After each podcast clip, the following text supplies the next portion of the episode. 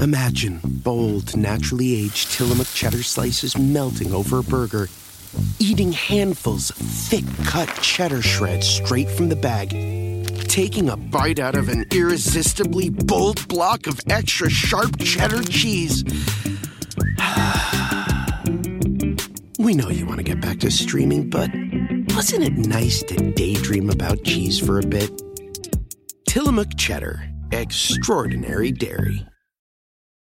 Con Verizon, mantenerte conectado con tus seres queridos es más fácil de lo que crees. Obtén llamadas a Latinoamérica por nuestra cuenta con Globo Choice por tres años con una línea nueva en ciertos planes al Nemery. Después, solo 10 dólares al mes. Elige entre 17 países de Latinoamérica como la República Dominicana, Colombia y Cuba. Visita tu tienda Verizon hoy. Escoge uno de 17 países de Latinoamérica y agrega el plan Globo Choice elegido en un plazo de 30 días tras la activación. El crédito de 10 dólares al mes se aplica por 36 meses. Se aplica en términos adicionales. Se incluye hasta 5 horas al mes al país elegido. Se aplican cargos por exceso de uso. Hola, ¿qué tal? ¿Cómo están? Bienvenidos acá al canal de Ponchote. Un gustazo enorme estar con todas las personas acá y al Ponchote Podcast con un tema que nos han estado pidiendo muchísimo, pero hoy sí, hoy sí, hoy sí creo que es importante esto. Este es el canal de Ponchote, dale like a este video. Este es el canal de Ponchote, suscríbanse, no sean culés. Suscríbete y dale me gusta.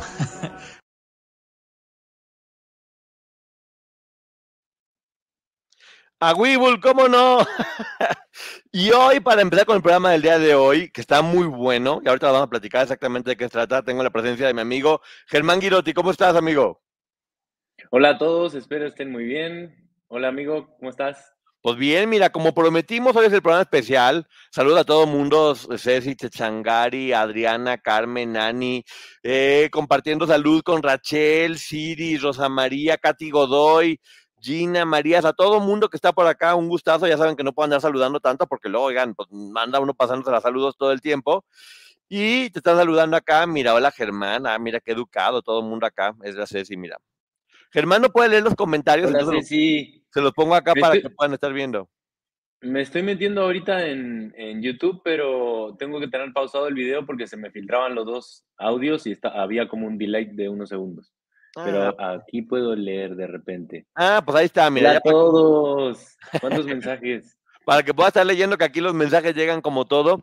¿Y qué creen? Que empezando haciendo este nuevo podcast que se llama eh, Crímenes bajo las sombras, ¿lo dije bien? Crímenes en las sombras. Crímenes en las sombras. eh, ya me, me ando olvidando, traigo un poquito de dolor de cabeza. Eh, le ha ido muy bien, muchísimas gracias. eh, está, es- está teniendo muchas vistas, muchas descargas. Y habíamos quedado de hablar hoy del tema de los hermanos Menéndez. Pero resulta que los hermanos Menéndez ya se ligaron con Menudo y ya se ligaron con el clan Andrade. Todo está ligado con todo. Entonces hoy vamos a hacer como esta explicación. La licenciada Maggie no pudo estar hoy aquí porque sí va a estar con nosotros, pero ya saben que tiene su problema de internet, pero bueno, aquí estamos nosotros para saludar a todo el mundo porque está bastante, bastante bueno. Amigo, ¿qué te parece si primero tú, que, que- que sabes eso, nos platicas eh, cómo se ligan? Ah, ahorita van a ver. No, no, no coman ansias, van a estar viendo cómo le vamos a hacer. ¿Qué te parece si nos platicas, amigo, un poquito del caso de los Menéndez? Uh, este caso fue muy mediático. Salió hoy, ¿verdad, amigo? Sí, salió hoy. Eh, y bueno, últimamente ha estado en auge también por lo que comentabas tú. Es el caso de, de los hermanos Menéndez, eh, de 18 y 21 años eh, tenían cuando cometieron el, el asesinato en Beverly Hills a sus padres. Su padre era un hombre muy pudiente, estando que tenía contactos en el ambiente de Hollywood y también estaba relacionado con una productora disquera.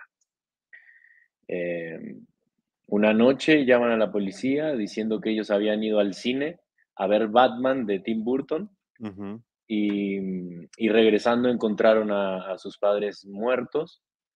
Eh, el padre tenía un escopetazo en la cabeza, más tres tiros más de esa misma escopeta. Y luego en, en ese instante bajó su madre cuando escuchó los disparos y, y a ella le dispararon con un arma, fueron 10 disparos. Em, bueno, llamaron a la policía eh, dando su versión de que ellos habían llegado apenas y al transcurrir de los días, em, pues la gente los veía raros, ¿no? Por el acontecimiento que había pasado y comenzaron a gastar mucho dinero en relojes, en, salidas, y empezaron a llamar la atención. Y todo se destapó cuando uno de ellos eh, se lo confesó a, su psicólogo, que todo hubiera quedado en, en confidencialidad con el, con el terapeuta, pero eh, creo que fue Lyle, si no, si no me equivoco, lo amenazó. Sí. Entonces, eh, el psicólogo se lo contó a su novia y la novia fue la que hizo la denuncia en la policía. Y bueno, y, y comenzaron, eh, bueno, los, los, encarcelaron, comenzó el juicio. Eh, luego su defensa argumentaba que, que habían sufrido de abuso, de abuso psicológico, físico, eh, y que por eso habían cometido el hecho. Em, fueron encarcelados, eh, separados, por, porque como habían cometido el hecho juntos, em, no, los pueden, no pueden estar en la, misma, en la misma cárcel. Y después de... De un tiempo. Creo que fueron casi, casi 18 años o casi 20 años, los reunieron en, en la misma cárcel y pues la gente comenta, bueno, lo que, lo que se habla en la prensa es que, fue un reencuentro muy emotivo, ellos se seguían eh, escribiendo cartas y como dato curioso, además de, de comentar cómo estaban, de ponerse al día y de, de estar presentes, siempre este, se mandaban como jugadas de ajedrez, para estar jugando ajedrez por cartas. Eh, bueno, en, estando en la cárcel también les fue muy bien con, las mujeres. Se casaron. Eh, se casaron y bueno, y últimamente han salido noticias gracias a, esta serie que salió de, del Grupo Menudo, eh, donde confiesan, bueno, no sé si lo quieres decir tú, amigo. Es que ahí viene el despapay, amigo, porque yo quiero platicar que, bueno, ya Germán estaba haciendo crímenes en las sombras y estaba viendo todos los casos y ya me estaba platicando, oye, hice este caso, este otro, y platicando de este de Menéndez, le dije yo, eh, bueno, ¿y tú qué piensas de este de los Menéndez? ¿Y qué me dijiste, amigo? ¿Cómo? En un principio. Cuando te pregunté qué opinas del caso de los Menéndez, ¿qué me dijiste en un principio? Y que había también que ver la, o sea, a pesar de que los, de que los padres hayan sido culpables de, cometer abuso contra ellos y de estar en un ambiente turbio, eh, habría que ver todo lo que hicieron ellos, porque el asesinato fue premeditado y, fue brutal. O sea, imagínate nada más una escena de, del escopetazo en la cabeza de su padre, después lo remataron con, bueno, rematar nada porque ya estaba muerto, pero le dispararon tres más, eh, diez balazos a, su madre, que el enojo con la madre, luego se supo que era porque supuestamente ella sabía todo y no, y no hacía nada. Pues bueno, ahora sí viene el relajito. Porque de hecho Germán pensaba así como de, no, pues que sí, este, los, les quitaron la vida a los papás, porque estaba, pues porque querían el dinero y querían todo esto. Y yo le dije, acaba de salir una nueva información que casi, casi confirma que la versión de ellos era real. Toda la sociedad y toda la gente decía, son estos juniors que le quitaban la vida a sus papás de una forma brutal para poderse quedar con su dinero y disfrutar y estar felices de la vida. Y hubo un juicio muy largo donde ellos dicen, no es que nuestros papás nos abusaban. Y finalmente vamos a ahorita explicar cómo es que terminan en la cárcel. Lo que sucede y les platico a todos también a ti, amigo, es que ya estamos viendo cómo todo esto que está sucediendo de las, de las personas, las chicas que están denunciando a Sergio Andrade en California, porque se abrió una ventana, una ventana jurídica para poder hacerlo. Como había sacerdotes que habían abusado de muchos menores, dijeron, este delito ya no prescribe y todas las personas que fueron abusadas pueden hablar. Así es como las chicas pudieron eh, denunciar a Sergio Andrade en California, pero no fueron las únicas. Hay, otro, hay otra persona que es Roy Rosello, que es un ex menudo, que también aprovechándose de esta ventana jurídica, en este momento tiene un juicio tiene un juicio eh, contra Edgardo Méndez, que es el manager de Menudo, que ahorita vamos a ver que es como una copia calada de Sergio Andrade.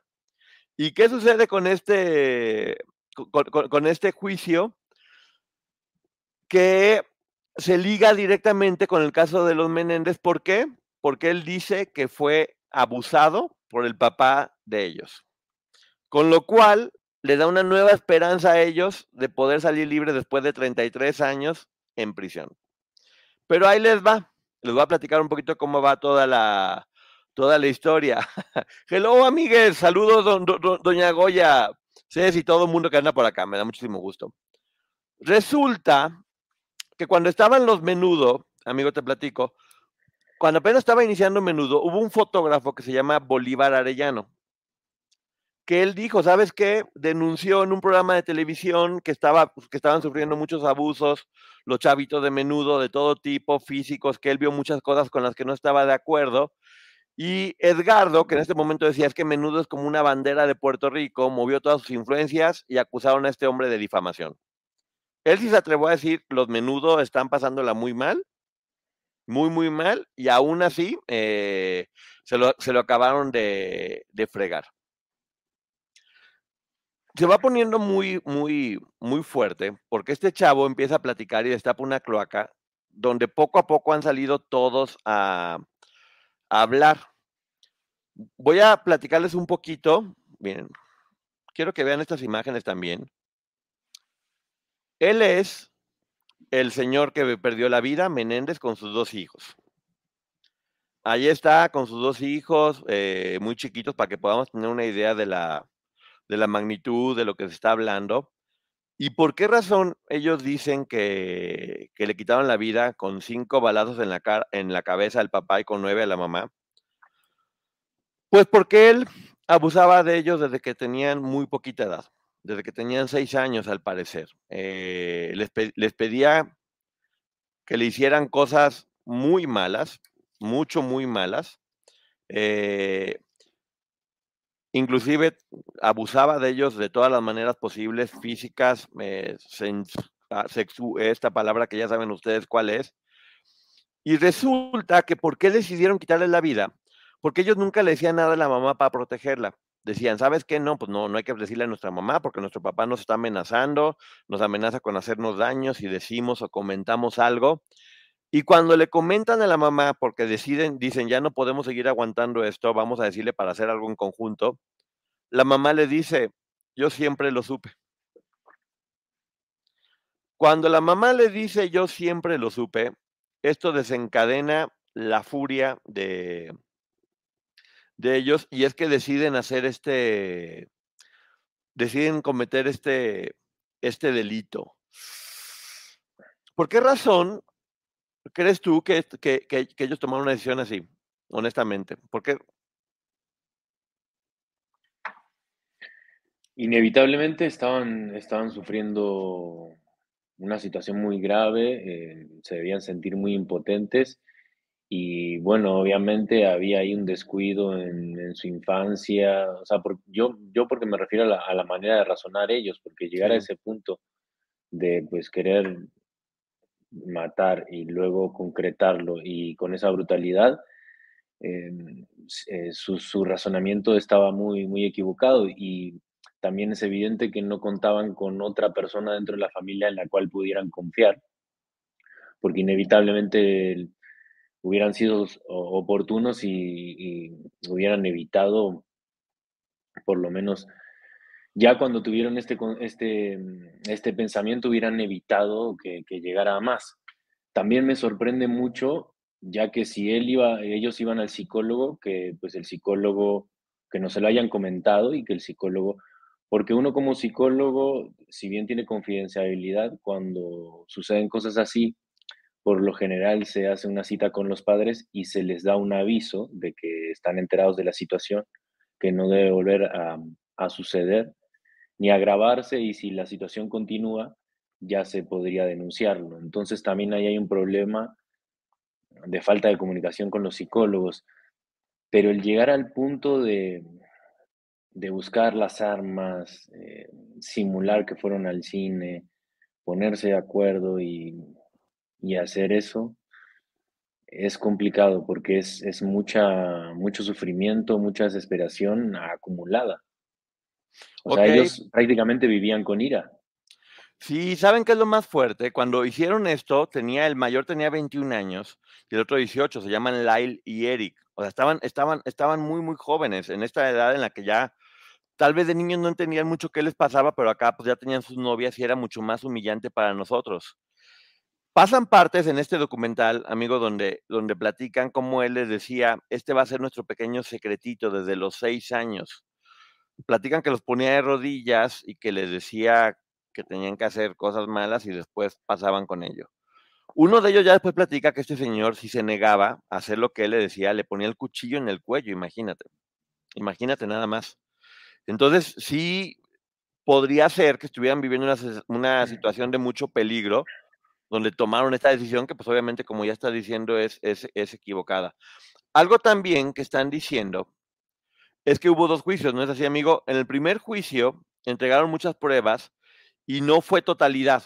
O sea, hu- hubo, hu- hubo una parte a favor y otra en contra de ellos. Y cuando hacen este el segundo juicio, el juez dice, no, no es cierto, ya nada lo que habían presentado como pruebas de abuso funciona, nada más digan si sí o si no, y eh, ya no pudo ser demostrado como homicidio voluntario y fue asesino en primer grado.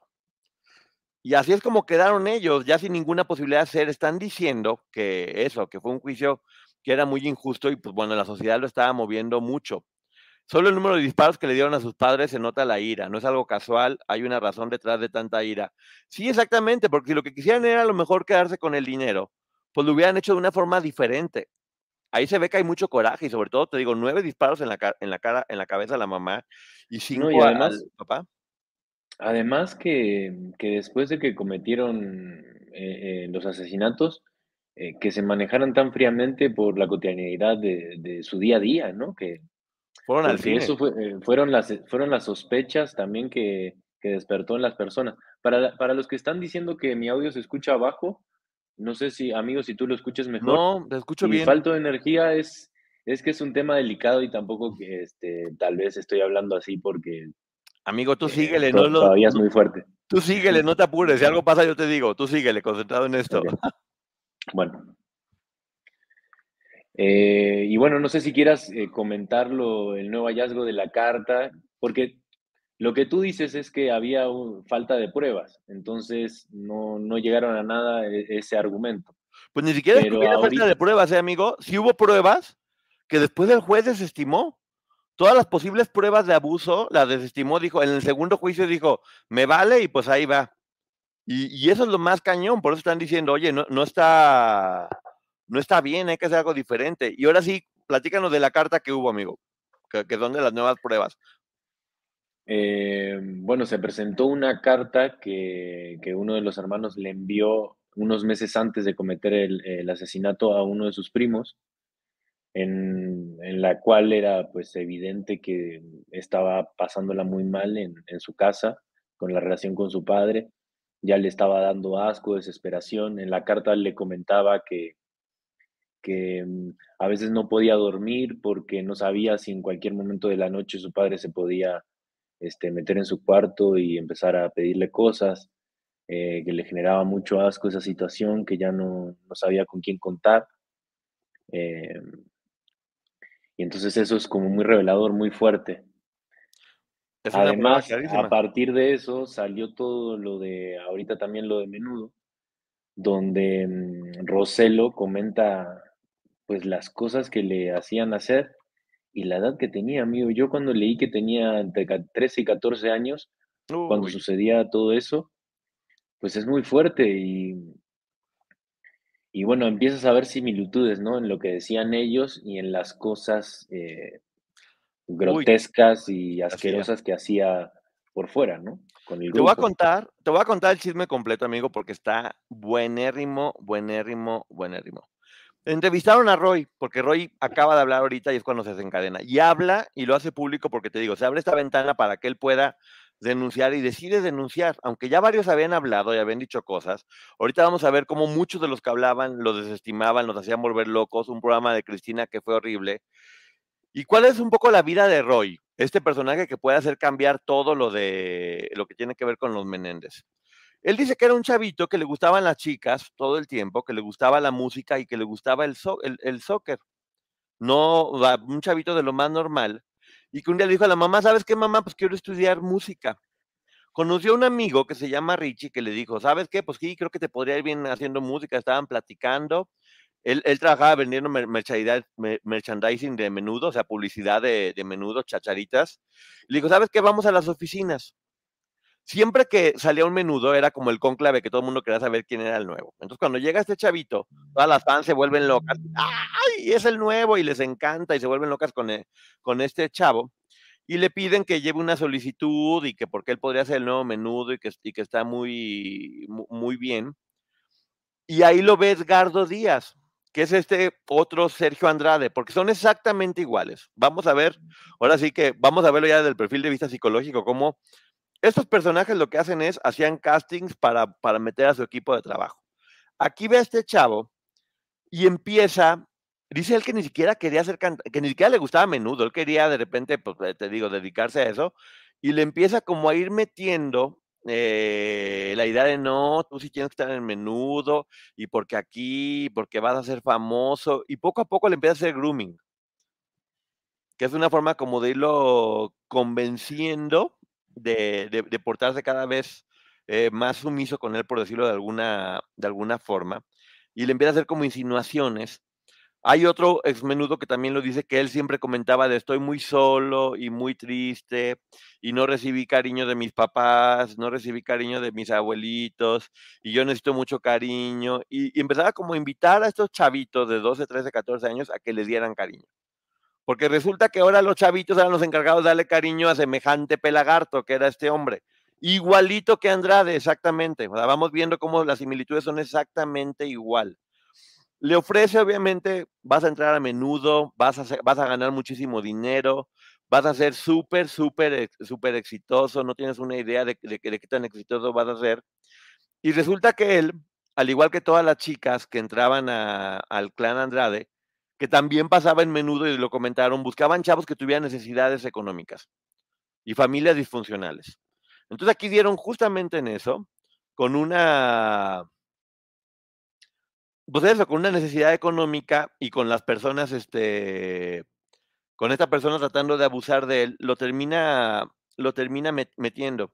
Dice él que cuando firmó para estar en menudo, él lo hizo porque quería ayudar a su familia en cuestiones económicas y dice firmé la muerte de mi alma. Porque, ¿qué crees? Este hombre Edgardo ya había abusado de él. ¿En dónde, te, te ocurre que pudo haber abusado de él? En, en la casa de su mamá. Igualito que Sergio Andrade. Las mamás de estos tipos tenían su casa donde estos tipos llegaban a abusar de menores y las mamás como si nada, fíjate, de Pachita de Pachita. La primera vez que abusó de él, la primera vez que abusó de él fue en la casa de la mamá de este tipo desgraciado. Y dice que él gritaba y lloraba y que no, que no pasaba nada porque la mamá nunca llegó a ayudar.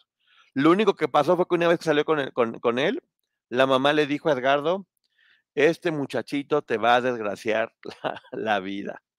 ¿Qué te parece, amigo, hasta acá? Fuerte, muy fuerte. Eh, pensaba en la madre de, este degenerado y, y bueno, con ese comentario ya no sé qué pensar, porque en un principio decía, bueno, por lo general siempre es negación, ¿no? No querer aceptar lo que estás viendo y yo creo que tampoco se imaginaba la gravedad de lo que estaba haciendo su hijo, pero con eso que acabas de decir ahorita yo creo que sabía muy bien lo que estaba pasando. No era asqueroso, y no solamente eso, sino que lo agarró como su ya hoy por hoy se sabe que, abusó de varios de ellos, y veto a saber, el proceso con cada uno de ellos es distinto, porque para un hombre reconocer el abuso es mucho más fuerte, porque pues, obviamente empieza como el cómo, si soy hombre, otro hombre abusó de mí, y es, es hasta más vergonzoso probablemente, es vergonzoso en todos los casos, pero es más estigmatizado, por no decir vergonzoso, porque seguramente es vergonzoso de igual manera. Quiero enseñarles a la gente algo que es, mira, aquí están los Menéndez, que aquí están como eran de jóvenes cuando estuvieron y después él, y quiero que sepan de quién estamos hablando. Es él. Es este chavito, para que lo vean cómo era de, de 13 años. Él es Roselo. Él es Roy Roselo. para que vean cómo increíblemente estaban, estaban haciendo esto con este chavo, que además, ¿qué crees? Ro- E- Edgardo, al parecer, a diferencia de otros con los que simplemente abusaba y ya, empezó a enamorarse de él y lo ponía todo el tiempo en su cama y era como el favorito y todos los demás eh, se pusieron celosos de que él tenía como mucho favoritismo dentro del grupo y pensaban que, pues, que tenía ventaja sobre los demás y empezaron a hacerle mucho bullying, mucho, mucho bullying a, a él, a, a- a Roy Roseló. Dice que hasta lo golpeaban incluso y que, Es- y que Edgardo ya no lo dejaba estar ni un segundo con su familia. Que cuando los demás tenían vacaciones, él se inventaba algo para que estuviera con, con ellos y que no, o sea, no los dejaba estar bajo ninguna circunstancia eh, juntos. Que es parte de lo que hacen este tipo de hombres todo el tiempo. Terminan eh, haciendo a un lado a las, a las personas, ¿no? Sí, lo que estuve, lo que leí también cuando estaba eh, tratando de, de adquirir nueva información sobre la relación del caso Menudo con este caso, es que mm, cuando ya empezaban a cambiar la voz, empezaban a mostrar síntomas como de pubertad o le salían vello facial, que ya como que los querían correr del grupo. O sea, que, o sea, fíjate en las en lo que se fijaban estos degenerados. Sí, pero ahorita, ¿qué crees que se supo después? Este hombre, ahor- ahorita vamos a ver toda la, la etapa de la- de- de- de- del abuso de, parte de Menéndez, que es cuando se empiezan a ligar las, las historias. Quien escogía a los nuevos integrantes era precisamente el papá de los Menéndez. Él era quien sí. hacía el casting y decidía quiénes eran quienes iban a, a quedar. En, en la demanda, eh, en la demanda que puso ahorita en California, resulta que él, eh, él menciona que, eh, que fue abusado por este hombre Menéndez. En una ocasión lo llevaron a, a su casa. Imagínate el Menéndez con los hijos y con la esposa. Llega con su manager, con este Edgardo Díaz, y le dice que, que se tome una copa de vino. Los empiezan a dejar solos a Edgardo, a este hombre y a, y a Roy, y dice que se le hace muy raro porque no podían tomar ni una gota de alcohol, igualito que Sergio, que Sergio Andrade, no podían tomar ni una gota de alcohol. Sí, Menéndez era productor de la RCA, exactamente. Dice que, pues, que lo obligaron casi casi a tomarse la, la copa de vino. Ay, lo que sigue es muy fuerte, pero eh, él, él lo comentó y por eso se va a decir. Dice que de repente empezó como a ver borroso y que perdió el conocimiento, pero que no dejaba de sentir. Lo dejaron de repente solo con él. Él lo subió a su recámara. En la recámara donde estaban su esposa, acababa de convivir con sus hijos un, tiempo y allá abusó de él. Abusó de él en su propia casa, con su esposa, con sus hijos. Él dice que no se podía mover, pero que sentía todo lo que estaba pasando. Absolutamente todo lo que estaba pasando lo estaba, lo estaba sintiendo. Y se lo llevó, se lo llevó a, o sea, se se lo llevó a la habitación. Cuando él despertó, volvió al hotel completamente sangrando después del abuso que vivió. ¿Y tú crees que alguien reportó, alguien dijo algo? Nada. Eso es lo primero que había dicho.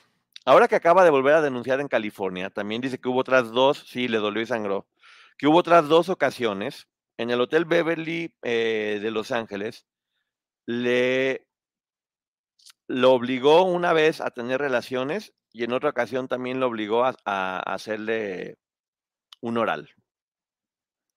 Porque resulta que este hombre que era dueño de una, de una disquera firmó el contrato más importante en la historia de Menudo, que era 30 millones de dólares, con la idea de sacarlo a nivel Estados Unidos y hacerlo como los Backstreet Boys, antes de que existieran los Backstreet Boys.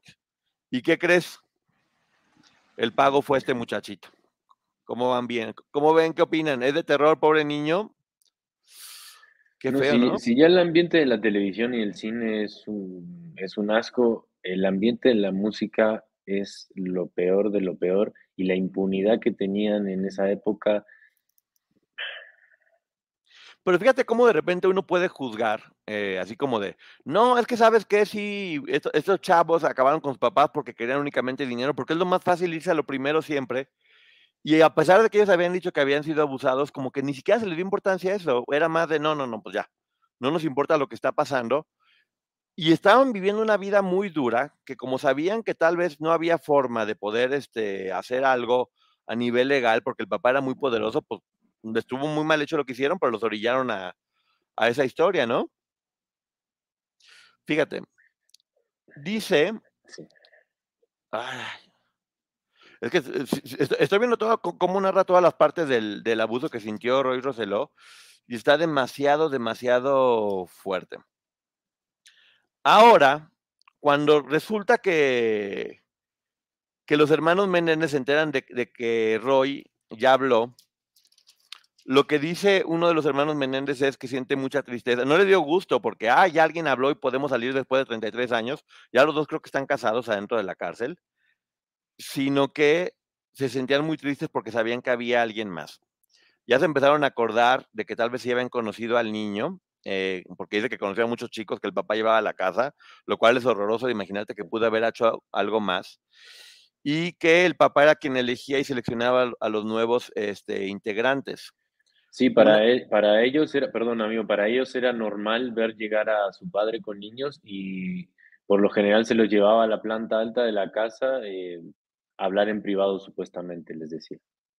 Sí, hablar en privado. Fíjate, nada más si es común para, para ellos. Ahora, ellos sabían también que les iba a pasar a estos chavitos porque a ellos les estaba pasando, ¿no? Bueno, no, no te creas, porque de hecho aquí está diciendo el que no se imaginó que pudiera haber pasado con alguien más, pensaba que era únicamente con, con él. Está bastante, bastante difícil. Dice, por ejemplo, también una prima ahora que acaban de entrevistar, que siempre se daba cuenta que, el papá se subía con ellos y que de estar completamente alegres y jugando todos ellos, regresaban y se quedaban así. Se quedaban, o sea, se quedaban pasmados, se veían súper, se veían súper duros, no podían hablar ni decir absolutamente nada.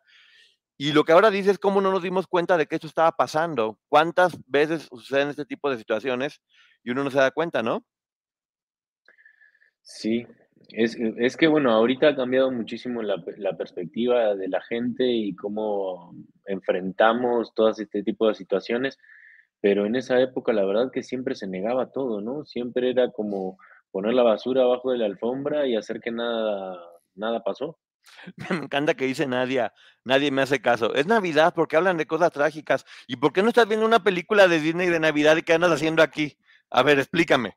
¿Qué andas haciendo aquí en lugar de estar viendo una película de Navidad o, haciendo otra cosa? Eh, YouTube tiene 200. Mi pobre angelito, yo siempre para la época de Navidad mi pobre angelito. Sí, mi pobre angelito o algo, o algo más para que no esté sufriendo, hombre. No, no, no, te preocupes.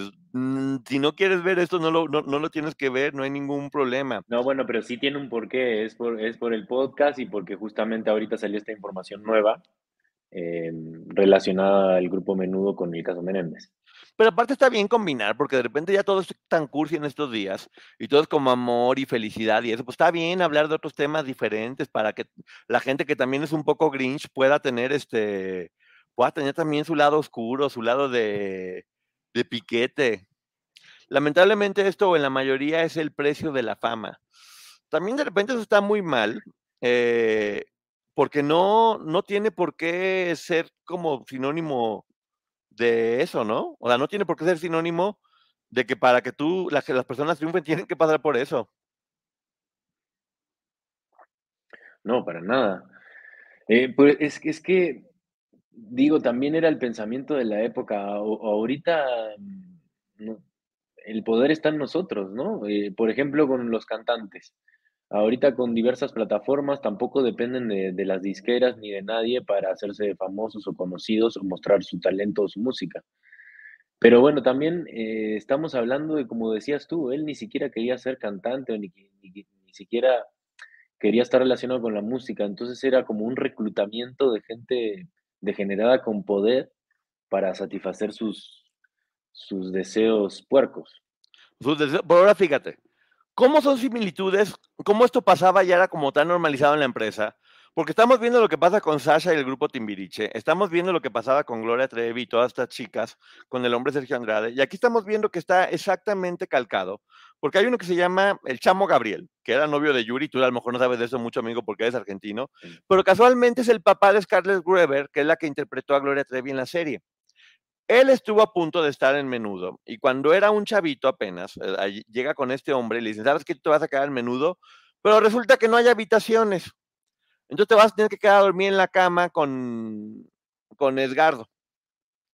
Y él, primer día que le toca estar, le toca quedarse siendo chavito con el viejo este marrano, y él empieza a decir de nueva cuenta que necesita cariño, que porque su abuelita no le daba cariño. Pues cómprate un oso, cabrón. cómprate, amárrate, date un, date un masaje, no sé, algo por el estilo. Pero este chavo dice que no, que se friqueó cañón y que se la pasó toda la noche en la puerta porque no quería estar con este, con este hombre y al día siguiente lo corrieron del grupo. ¿Qué sucede cuando, cuando escuchas todas estas historias? Te das cuenta que tal vez muchos no han hablado y hay dos casos muy importantes. Uno que se llama Ray. Es más, mira, te lo, te lo voy a estar enseñando por acá para que la gente los vea, porque yo también quiero, quiero que vean. Este chavito que está aquí, chiquitito, se llama Angelo. Acá está ahora de grande. Vean cómo se puso musculoso. De hecho, hasta le habían cantado una canción a él, que la canción que está tú, Ángelo y demás.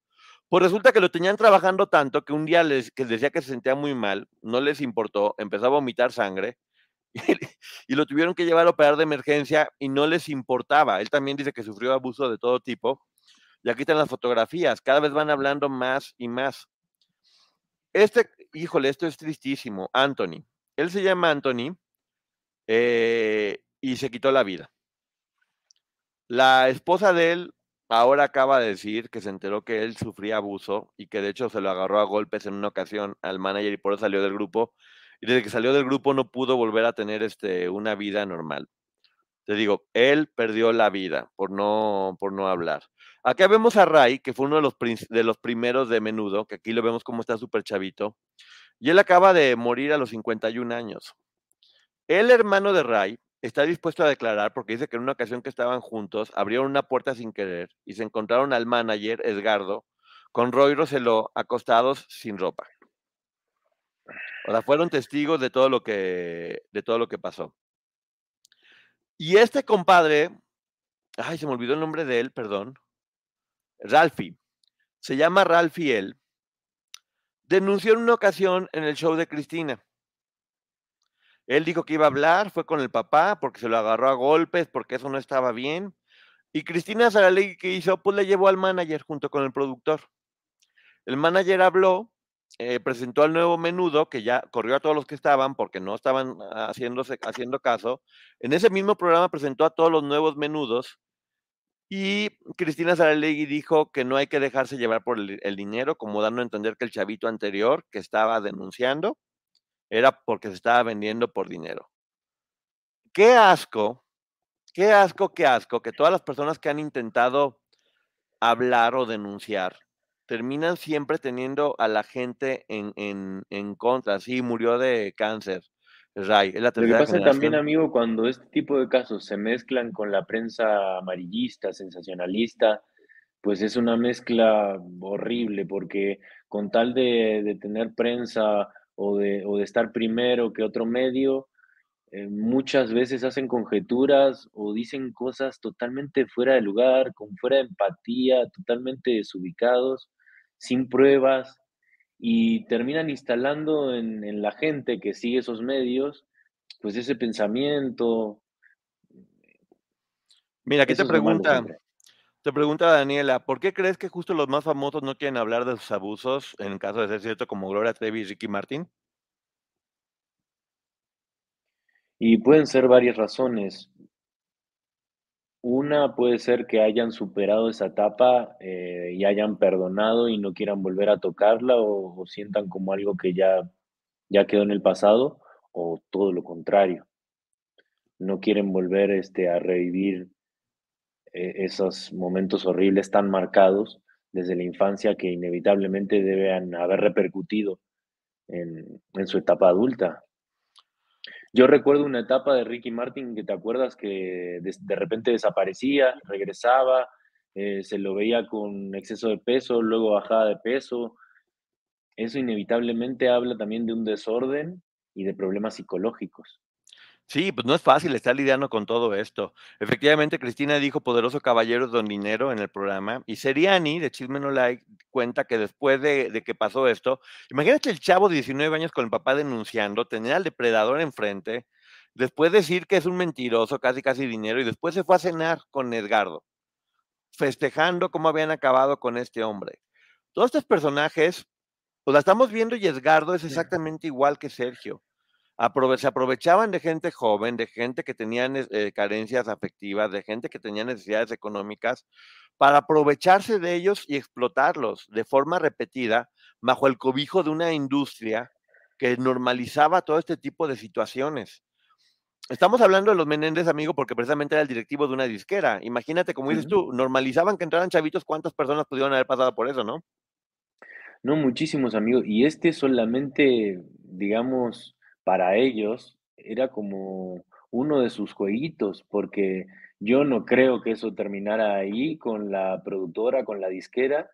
Eh, también estaban metidos en el ambiente de la moda, eh, metidos seguramente en, el ambiente de la televisión y en miles más, eh, intercambiándose sus, sus, juguetitos, ¿no? Tan desagradable. y pasa bueno, lo mismo nosotros sabemos que ha, que ha, pasado también acá en México, ¿te acuerdas? Tú lo conoces a esa persona ¿cómo era que se llamaba? Un hombre que se hacía pasar por, por un hombre importante y así fue. ¿Yo Mendoza? ese. Hubo uno que también hubo la oportunidad de denunciar porque andaba agarrando muchos chavos eh, y, se aprovechaba de, de, todos ellos. Pero fíjate cómo también, cuando empiezan a reclutar como muchas personas, siempre necesitan como quien por lo general son las primeras personas las que abusan que luego las terminan corrompiendo. Y aquí dice que, que Roy Roseló va a decir que Ricky Menéndez y Johnny Lozada eran cómplices de Edgardo y los van a llevar a declarar, como está sucediendo acá con Gloria Trevi, con María Raquenel. Son, son casos casi, casi gemelos. Están copiados casi, casi en la, en la industria. Eh, ¿Cómo se llama? Porque se manejaban de la misma manera, o sea, entre ellos también se, se cubrían, se pasaban los datos y, y, compartían la culpabilidad, ¿no? Para estar recubiertos. Exactamente, el Toño Berumen también ya está denunciado y hay 10, chavos que están a punto de denunciar, todo parece indicar. Al primero no, le desestimaron la denuncia, pero hay 10 personas que están hablando y lo están diciendo, porque esto era parte de lo, de lo, de lo normal y no todo el mundo, hay personas que sí hablan y no todo el mundo habla. El documental de Peacock, porque sí, exactamente el documental está en Peacock, se llama Menéndez Plus Menudo, Voice Betrayed. Para que lo vayan a ver, está muy bueno. Precisamente de eso estamos ah, eh, hablando. Y Ricky Men ah, mira que está. Ricky Menéndez es primo directo de Edgardo y aún hoy tienen negocios juntos. Eso dicen. Pues es lo que les digo, nadie puede hacer esto solo. Una persona sola no puede llegar y de la nada algo de lo que decían, fíjate amigo, es que como menudo era como la bandera de Puerto Rico, cualquier escándalo que afectara a menudo era como afectar la reputación del país completo. Entonces por eso este hombre tenía el poder del mundo y nadie podía tocarlo porque era hablar mal del ícono del país que en ese momento era menudo. ¿Qué tal, eh? Pues sí, y no viste la foto que te envié, llegaron a los Grammys y estaban, estaban con Michael Jackson. Sí, Michael foto fuerte, ¿no? Porque foto fuerte, Michael Jackson. ¿Hay relación entre Berumen y Sergio? Sí. Sí hay relación entre Berumen y Sergio. Eh, hay relación entre todos, Andy. Es lo peor que cuando te pones a buscarle y empiezas a rascar. Toño Berumen, que es el de Magneto y Mercurio, con Sergio Andrade, inclusive con Esgardo. Eh, todo parece indicar que Toño Berumen trabajó un tiempo con Edgardo Díaz. Y es por eso que empezó a hacer acá grupos como Mercurio y Magneto, después de haber visto Menudo, que no era otra cosa más que como el nuevo, como el nuevo Menudo. Acá está, exactamente, mira, Berumen, trabajó con Esgardo. Entonces, no es casualidad. ¿Por, qué estas personas, estos depredadores, siempre trabajan con menores de edad? Pues porque es más fácil manipularlos, ¿no? Sí, obviamente. Sí, sí. Y tienen además muchas hormonas, no saben ni qué están haciendo, no saben qué están pensando, y de ahí llegan y agarran, pero con todo, con todo. En HBO está ya Ah, mira, qué bueno que me dices, porque yo dije, Pico, ¿dónde está eso? Ahí, lo anda viendo uno en otras plataformas que no tienen nada que ver. Aquí dice también, sí, Enrique es familiar de Edgardo y Javier, jamás quería hablar de menudo después de haber sido parte del grupo. Y aquí viene lo importante. ¿Tú, en Argentina funcionó mucho el grupo menudo, no tanto, amigo? Mm, no, Magneto tal vez escuchaba un poco más. Ah, pero eso es muy nuevo. Pues bueno, uno de los primeros. Bueno, igual este, igual y sí, tal vez mis hermanas, es que yo, pues la verdad no. Yo tengo 20 años. Tal vez, ah. tal vez mis hermanas este, lo seguían más. Mira, hay, un, hay uno de los más famosos de la primera generación que se llama, que se llama Javier. Eh, era, yo creo que era como el icono más grande de menudo, eh, cuando se, fue el primero de los que se fue así como en grande, que todo el mundo lloraba y demás. Y él también ya está eh, en parte de esta denuncia. Dive into the start of summer at Whole Foods Market. Check out their summer splash event with sales on fresh organic produce, organic strawberries, and a fan favorite sale on Ben & Jerry's and Talenti. Explore deals on grill-friendly meats like organic air-chilled chicken breast, beef and chicken kebabs, all with no antibiotics ever from our meat department. Plus, grab easy sides from prepared foods and cool off with refreshing drinks. Kick off your summer and shop in store or online at Whole Foods Market today. Eh, demanda, perdón, porque debe ser civil, ya también se está metiendo y también está hablando y está apoyando a Roy Roseló, cuando él no había hablado nada, no había querido, no había querido decir, y hoy por hoy se manifestó públicamente primero en Instagram diciendo, ya era hora de que esto saliera a la luz, qué bueno, y yo también te voy a apoyar. Sumado a todos estos otros que ya te estaba poniendo acá, eh, Angelo, Anthony, unos han perdido la vida, Rubio Bello, Javier, dice Angelina, ¿ves? Luego, luego se nota acá le está gustando lo de lo de menudo. Aquí dice, Javier fue abusado y de largo no quiso ya saber jamás de menudo, ahora es un importante financiero. Pero aún así va a hablar, fíjate. Y de hecho por eso cuando iban creciendo los iban sacando, no por la idea de que el grupo fuera siempre joven, sino porque ya se iban poniendo rebeldes y no podían seguirlos dominando y como una forma de estar como renovando. Y mira nomás quién hacía el casting, este hombre de los de los Menéndez. Ay, amigo, ¿cómo se llama eso de, que les encanta a la gente que está en la cárcel, que me mandaste el nombre rarísimo? Hidrosfilia, hidrosfilia, si no me equivoco es hidrosfilia. Es em, deseo o atracción frente a lo prohibido o ante los criminales, digamos pues bueno, tiene un nombre igual de feo que el hecho de que haya gente, imagínense nada más que por su propio gusto digan, ay, que, cómo me encanta la gente esta que está quitando vidas o que está abusando de otras y voy y, ¿qué onda con esta gente? O sea, está peor, está peor de feo que el nombre, ¿no? Bueno, es que, es que ahí juegan varios factores. Si bien no se sabe mucho sobre, sobre la hidrofilia, eh, lo poco que se sabe es lo, lo que te comentaba, pero también hay... Em, hay problemas psicológicos en, las personas que tienen esta, este trastorno y por lo general piensan que pueden cambiar a la otra persona, ¿sabes? Como que imaginan, como hay un sesgo ahí que no conocen, están básicamente conocen a este asesino eh, por medio de, de, los medios, de la televisión o de la información que llega en los periódicos, en las revistas. El resto se lo inventan en sus mentes y piensan que ellos eh, los pueden rescatar o los pueden hacer cambiar o los pueden hacer que se conviertan en buenas personas. Entonces hay ahí un ida y vuelta muy extraño. No, pues ¿te acuerdas de lo que te dije de, Javier? Pues no era Javier, era René. René es el que está apoyando. René, es el que está apoyando a Roy Roseló, que es igual, fue como el primero grande que salió. Javier era el más güero, que este también es un financiero muy importante y les dijo, ¿sabes qué? Móchense con el dinero. Tienes toda la razón, Ceci. El, el, el, muchacho este de Cumbres, que ese caso se va a ver, amigo, próximamente en Crímenes en las Sombras. ¿Qué caso? Monterrey. No, eso, bueno, tal vez lo puedo agregar, pero lo estaba pensando como para una nueva temporada. Porque ahorita los de esta, los siete que faltan, de hecho quería, bueno, no, no, sigamos con esto aquí, y luego hablamos. Que digan aquí cuáles casos quieren. Sí, no, este, no quiero salirme del tema, pero también este, quería decirles a las personas que he seguido las sugerencias que han dejado en los comentarios y en los, en los casos que está, ya estaban guionados, que faltaban grabar nada más, estuve toda esta tarde mm, analizando y alargándolos, este, em, dándole más detalles, eh, más información y bueno, espero, espero les guste esos ajustes.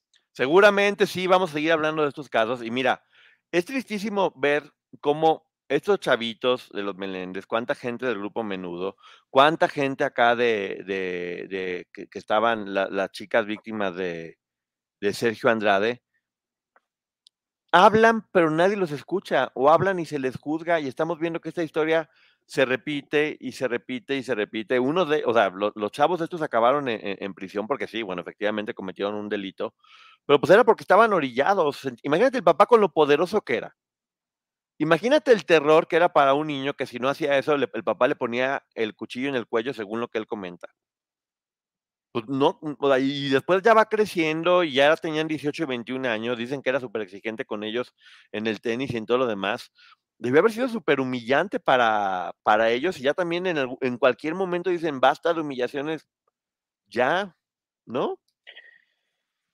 Sí, eh, yo también había leído que, que también les, les, exigían muchísimo a nivel deportivo y académico de, de, manera irracional ya, o sea, como demasiado exagerado.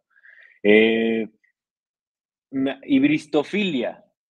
Hibristofilia. hibristofilia. Aprendemos este nombre que está tan bonito, hibristofilia, que gente que le encanta. Pues bueno, hay mucha gente. Atracción permanente e inexplicable frente a gentes que, a personas que, que, están acusadas de asesinato o que han cometido un delito grave. En mis tiempos les decían burras o burros. Por, por, andar enamorándose de gente que ni al caso, no tiene nada que ver, relaciones tóxicas que están haciendo. ¡Auch! Mi recuerdo de adolescentes destruidos, yo coreando sus canciones a gritos y ellos viviendo esto, qué triste. Y con casi todos los grupos, la industria parecía que estaba obligando a los menores a hacer eso. Por eso es importante que ahora conozcamos todos estos casos para que podamos hacer eso, que se hable del tema y que no siga sucediendo, ¿no? Sí, que no se, y que no se quede nada más en, un comentario, porque sabemos que esto puede ser la punta del iceberg. Y una vez que empiezan a caer algunos, van a caer cada vez más, porque como decías tú, amigo, ellos no pueden, no pudieron operar durante tanto tiempo sin haber creado una red de amigos que se cubrían entre ellos y que se pasaban eh, a las personas como objetos y jugaban con sus sentimientos, con sus sueños. No voy a decir que cuando se, se a Sergio Andrade lo metan a la cárcel se case. Acuérdate que estaba casando en Brasil con Silvia Big, o sea, entonces ya saben, a lo mejor si la gente quiere casarse, no, no es cierto, qué, qué, qué asco lo que estaba pasando con, con todo, con todo, con todo eso. Eh, pues lo mismo que el cerdo de Andrade las ponía a ejercicio todo el día. Acá también estamos hablando de, de, que los agarraba a golpes, dice que les daba cachetadas, que le, o sea, imagínense como por qué razón alguien va a permitir eso. Y aquí también hay algo que me llama mucho la atención, que había visto en un documental. Muchas mujeres se enteran que el esposo está abusando de sus hijos y no los dejan por miedo a que las dejen. Es tanta su relación tóxica con los maridos que prefieren tolerar eso a que las abandonen. Es increíble, ¿no? Bueno, pero obviamente, amigo, que estar casado con una persona así habla, habla de esa persona también, ¿no? O sea, imagínate qué tipo de persona era la madre de los, de los Menéndez. Eh, Kitty, creo que se llamaba. En algún lugar leí que los hermanos eran adoptados. ¿Es correcto? Me llama mucho la atención que la mamá estuviera al tanto y que, de lo que el padre hacía. Yo no sabía que fueran adoptados, ¿tú sí? No. Lo que sí, este, viste que Netflix sacó la serie esta de Dahmer. Sí. Bueno, ahora el mismo director, eh, con la misma estructura, va a sacar la serie de los hermanos Menéndez. Ah, sí. Sí. Uh, Eso va a estar interesante. Ah, esa no sabíamos. Porque mira, están, están especulando, están especulando de que lo que salga en esta serie, hasta qué punto eh, va a estar próximo a lo que realmente pasó, o ya se van a dejar ir más que nada por la ficción y van a exagerar o minimizar algunas cosas. Yo no creo que se vayan a la ficción. Obviamente, mira, casi siempre se dice de que esto tiene algo de ficción para no hacerse responsable de lo que están diciendo en realidad. Ahora, el papá era un directivo de una compañía disquera y estamos hablando de únicamente uno de los casos de esta compañía disquera. ¿Qué pasaba con todos los demás artistas? Porque este hombre, pues no creo que sea nomás de, nomás con menudo y ya. No, ¿cuántas historias puede haber ahí detrás de él? Que además como el señor pues ya perdió la vida, no creo como que la vaya a armar de tos. Y los hijos no creo que tampoco vayan a decir, no, porque hablan mal de mi papá. ¿Para cuándo saldrá, eh? No sabes, ¿qué, qué más sabemos de eso, eh? No.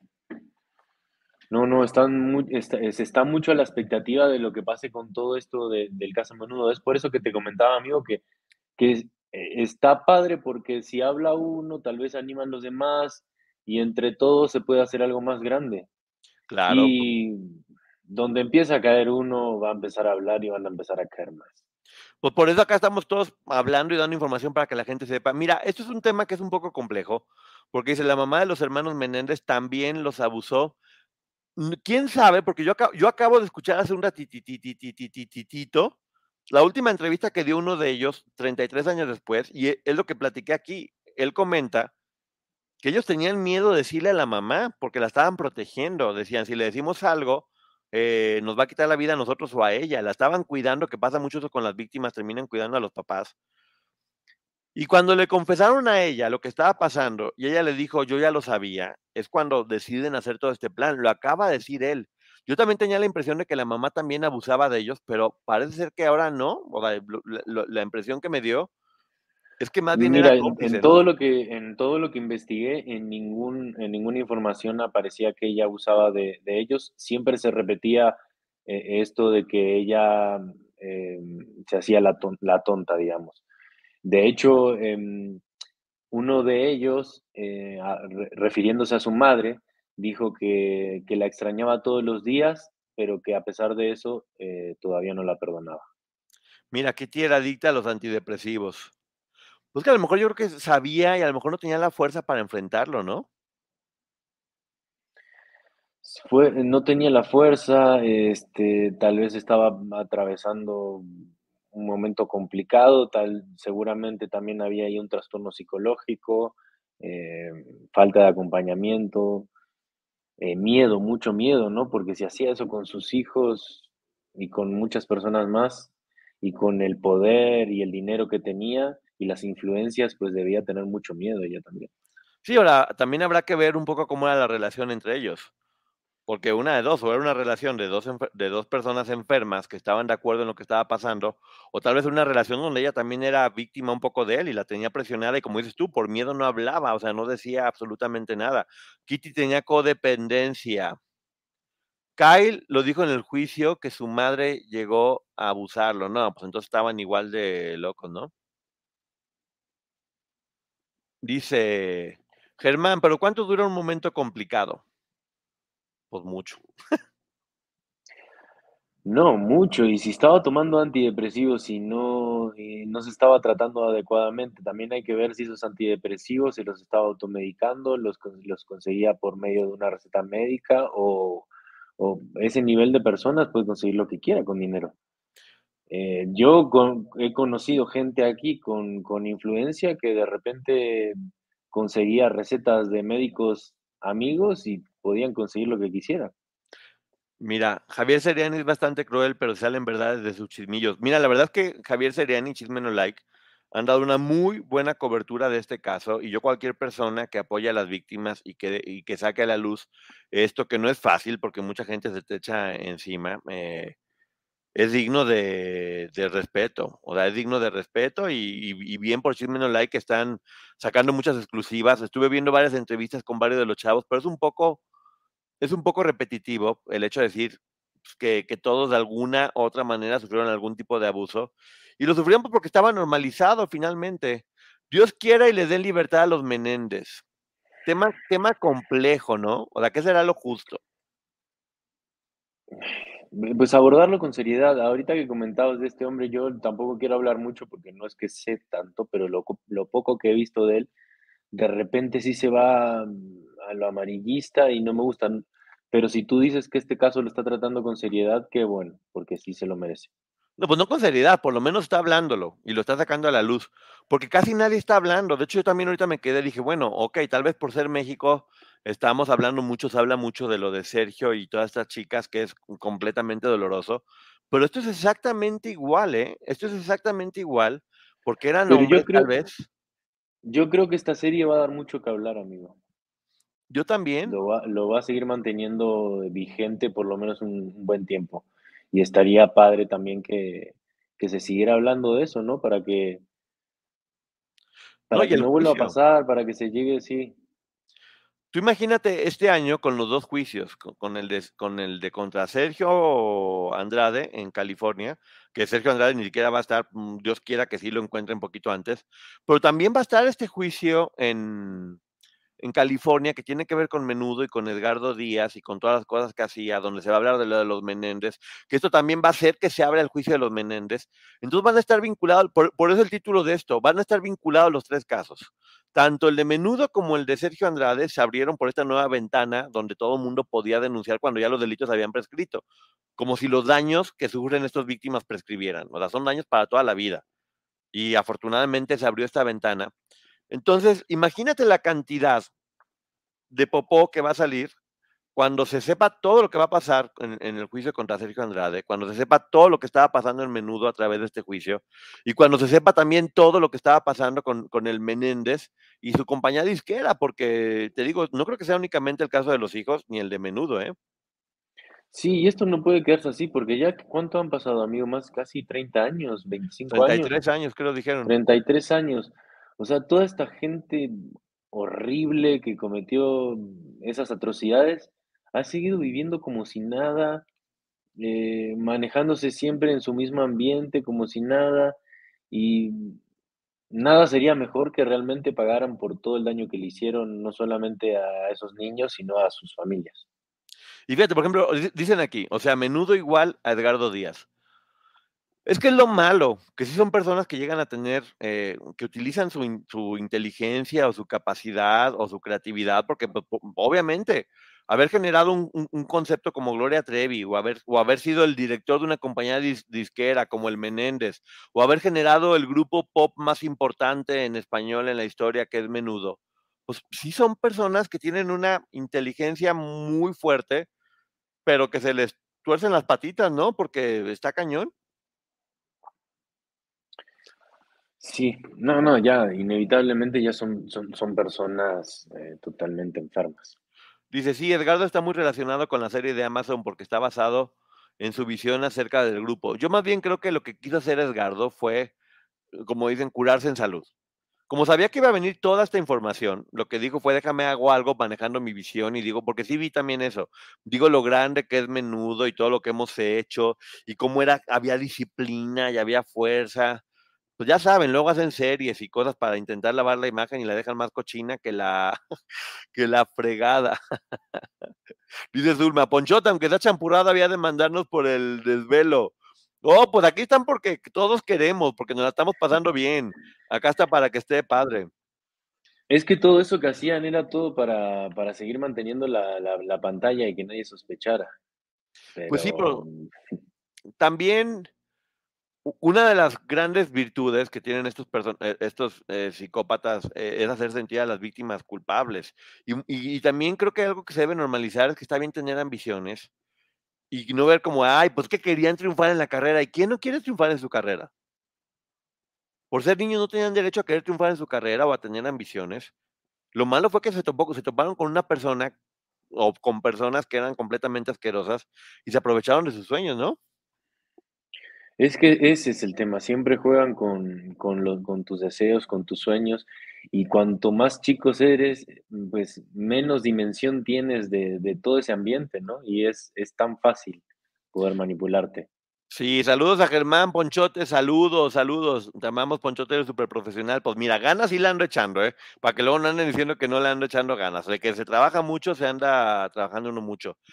A mí me gusta siempre porque creo que esto es como un rompecabezas donde cada pieza se va armando. Y ahora estamos viendo cómo Menéndez con Menudo y con el caso de, Sergio Andrade están ligados completamente y son un poquito este, primos hermanos, eh, aprovechándose de personas que tienen sueños, que tienen miedo sobre todo, que tienen necesidades familiares y y está de la fregada, ¿no? Pues está de la fregada que, esto suceda con personas que sean menores.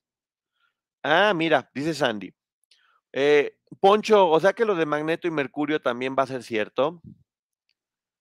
Yo creo que cuando uno de ellos decide hablar, es siempre eso, ¿no?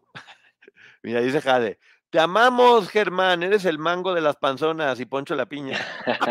¿Y qué se supone que te, te damos las gracias, Jale, por... a- Besitos. Menudes, men- ya sí, vamos a dar el nombre. Meléndez más Menudo, Boys Betrayed, así se llama la serie, es de tres capítulos. Eh, Oli, ¿no está oscura la de HBO? O sea, la serie es fuerte, es más informativa. La serie es más o menos todo esto, porque también está aquí en YouTube una entrevista que hicieron en, Telemundo, que, que entrevistaron básicamente a toda la gente del documental, porque Peacock creo que es de Telemundo, y lo hicieron exactamente las mismas personas. Alan, Alan acaba de hacer una entrevista con Dani, el- el de Mercurio, y ya van soltando, ya van soltando cositas, ¿eh? Ya van soltando cositas y han estado diciendo poco a poco lo que les había estado pasando. Es que es difícil, amigo, es difícil. 30 años es, es complicado, es toda una vida. Pero pues bueno, a ver, a ti te ha tocado vivir en el medio desde muy jovencito también acá, o sea, sabes que difícil es. Sí, pero no, pero no tanto como ellos. O sea, no me quiero imaginar, yo al medio pues entré a los 22 años. Ellos tenían 13, 14 años, amigo, es, es mucha la diferencia. Y 13, aún 14. así, yo ya me sentía perdido, imagínate ellos. No, a ver, están poniendo aquí que si uno andaba con Verú, no, no, sabe, no sabemos quién andaba con quién, y de, un, y de última les voy a decir una cosa, no andaban. Ah, eso también me llama mucho la atención, porque menciona a Roy Roseló, le dicen, ¿qué te dirías a ti de joven? Y dice, te, te, te pediría perdón, o sea, a él mismo de joven dice, te pediría perdón eh, por haber hecho eso con tal ayudar a tu familia. Se siguen sintiendo responsables de lo que hicieron cuando no entienden que no tenían posibilidad alguna de hacer algo eh, no tenían posibilidad, fueron abusados, no eran responsables y lo siguen pensando. Imagínate los compañeros de menudo que le tenían celos porque decían, ahí es el favorito porque anda con, con, con Edgardo. Ni siquiera dimensionaban que lo que estaba pasando no era una relación de noviazgo. De hecho, sí dice alguien de ellos de, no, pues que pensábamos que era el novio y por eso era como, ay, como es el novio, es el consentido. El novio, uno de 13, 14 años, ¿en qué momento, no? Sí. Eh, eh, a eso me refiero con el pensamiento, ¿no? De la, de la época que normalizaban también atrocidades que ahorita las, las decimos y no, no encontramos de dónde. O sea, Sí. ¿cómo, cómo podían llegar a pensar así a- y a hablar de esa manera? Ah, pues mira, que va a haber una segunda temporada de Menéndez eh, contra Menudo y que va a hablar ahora sí René, que fue el primero. Que yo dije que era Javier, no era Javier, era, era René. Eh, Poncho el Chaparrito lo dijo Seriani. No, ya sé, Angelina, pero es que decir que anduvo un niño con su manager, no, no anduvieron, eran menores de edad. Claro, o sea, por más que el propio niño dijera que era su pareja, siempre él está en un plan de manipulación. O sea, él no tiene conciencia ni puede discernir y puede estar, o sea, obviamente estaba manipulado. Entonces nada de que andaban, no eran novios. Pues lo que pasaba con Sasha y Luis de Llano. El hombre, el hombre casi cuarenta y tantos años y la niña de trece y todavía dicen que era una relación de amor muy bonita. ¿En qué fregada cabeza cabe? Eh, y ojo, eh. Si también lo de Timbiriche hablaran un poquito más, eh, que cada quien tiene su momento de hablar y decir lo que quiera o no decir, se nos pararía en los pelos de punta, ¿eh? Sí, es que hay mucha gente dañada y en, es- en, en estos medios, en la música, en la tele, en el cine, no sé, se juntaron todos. Mira, dice Imelda, Germán, ¿eres amigo del guapérrimo Matías, el esposo de Yuridia? El Mati Aranda, pues este, compartimos generación en el Cefat. Hace, hace rato que no lo veo y pues a la boda no me invito. Y fue mi, y, fue mi roomie un tiempito, Matías Aranda. Ah, sí, es verdad. Entonces, que lo conocemos, lo conocemos al Mati. Un abrazo Sí, enorme. a- claro que lo conocemos. de que, es que en este medio casi todo el mundo se conoce. ¿eh? Dice, no, chiquillo, Poncho tenía 18. Y no se hace chiquillo que una persona de 18 ande con un hombre de 35, 40 años, que además es su jefe. Porque también es eso, ¿eh? no es nada más la edad. Hay que recordar que estos hombres eran sus jefes y eran una figura de autoridad sobre ellos. Entonces, es- eso, eso hace que sea abuso. Es como si un maestro anda con un alumno o, exactamente, o sea, alguien con su, el, el manager con su artista cuando son jovencitos o jovencitas, pues es abuso de cualquier manera. Entonces, no, ¿a poco ustedes creen que hay muchísima diferencia? en- o sea, ¿ustedes creen que la persona que tiene 17 años y 11 meses y, y 29 días al día siguiente se levanta y dice, wow, ya maduré, no manches, lo que me pasó en un día? Tengo 18 años y ya estoy completamente maduro. Pues es una cuestión legal decir 17, 18. Por 18 años, pues sigue siendo casi, casi lo mismo, ¿no? Bueno, legalmente ya no es lo mismo, pero sí entiendo tu punto, amigo, y, y comparto también eso. Qué manera de normalizar tanta basura. Completamente de acuerdo. Qué manera de normalizar tanta basura. Y los crímenes, sobre todo, que has estado haciendo, casi, casi siempre, mira, de los que te aventaste ahorita en la, en la primera temporada de, de Crímenes en las Sombras, está puros, es que casi puros menores, ¿te fijas?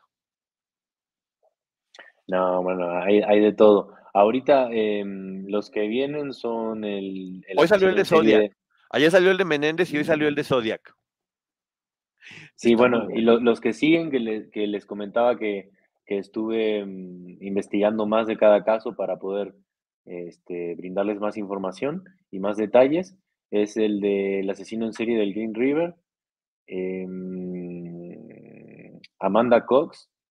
¿Quién es Amanda Cox, más o menos? Eh, Amanda Cox es una americana que fue a estudiar a, a Italia, a Perugia, este, vivía con una roomie inglesa y mm, este, un día llegando de la casa de su novio eh, se encontró con su roomie pues Envuelta en sangre, sí, envuelta en sangre, este, y bueno, y la acusaron a ella y a su novio, pero porque se hablaba que eran como, les gustaban los, las orgías, el, el sexo desenfrenado y que supuestamente quisieron hacer un ritual que le salió mal y por eso la mataron, pero eh, luego apareció un italiano que era un ladronzuelo de, de por ahí que aparentemente había tenido relaciones con ella y también conocía a los acusados.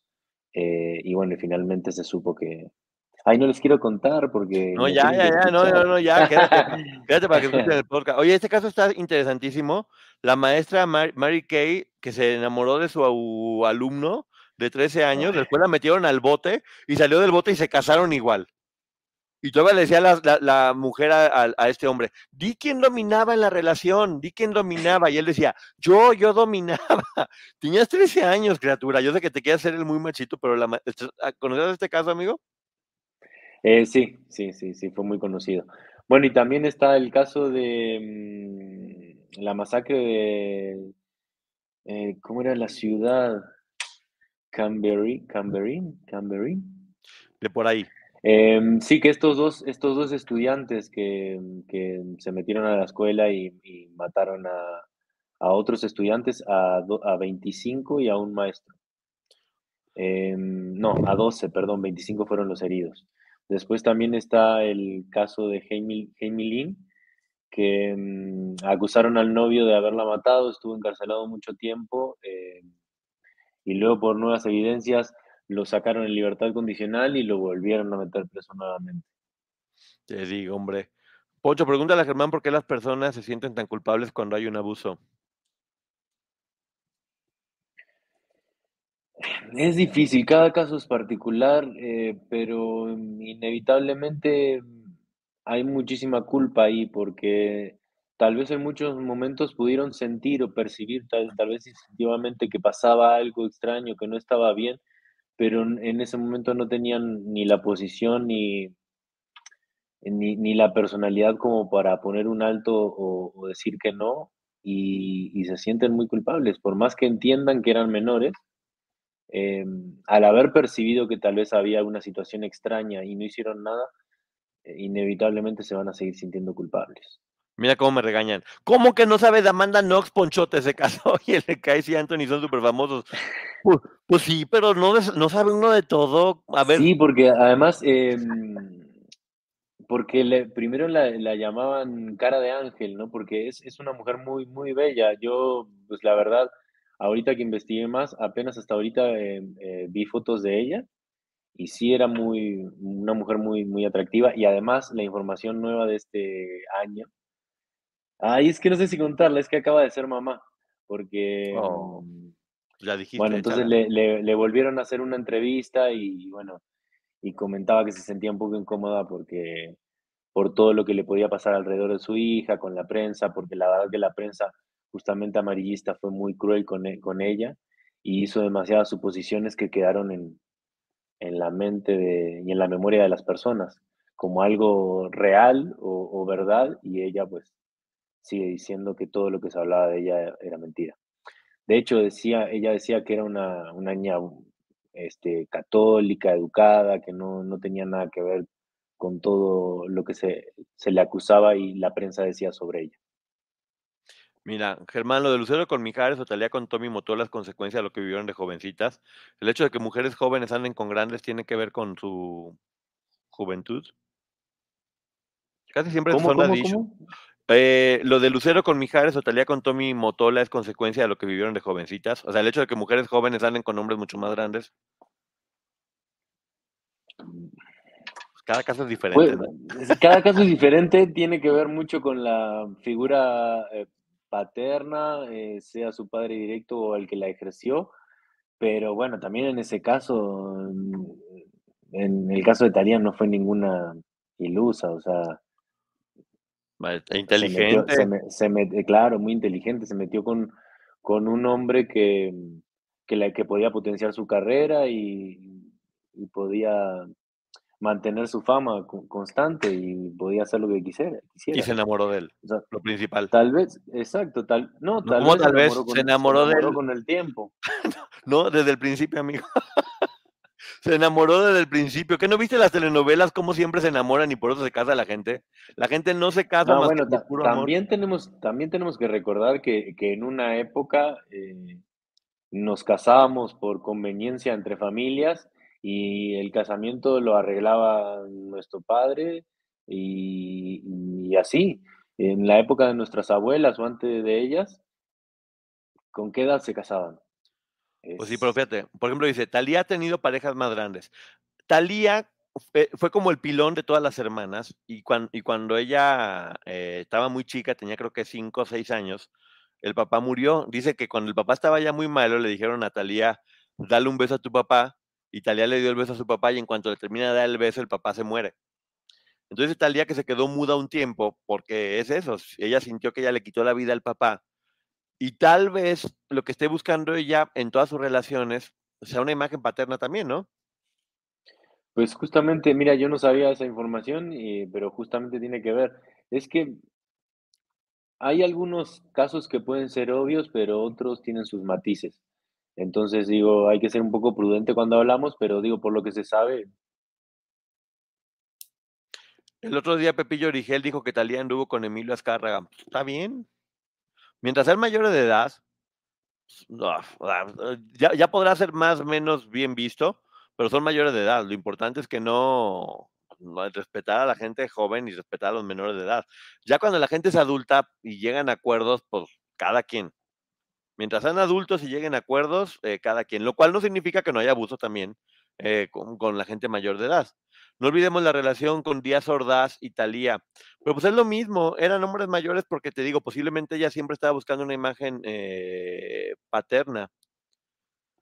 En ese tiempo todo se veía normal. En el 90 yo tenía 14 y mi novio 24, me casé con alguien en el 94 con uno de 23, yo tenía 17 eh, y era la mamá de un hijo que nació un día antes de yo cumplir 17. Sí, eran otras costumbres también antes, ¿no? sí, sí, sí, costumbres eh, muy diferentes.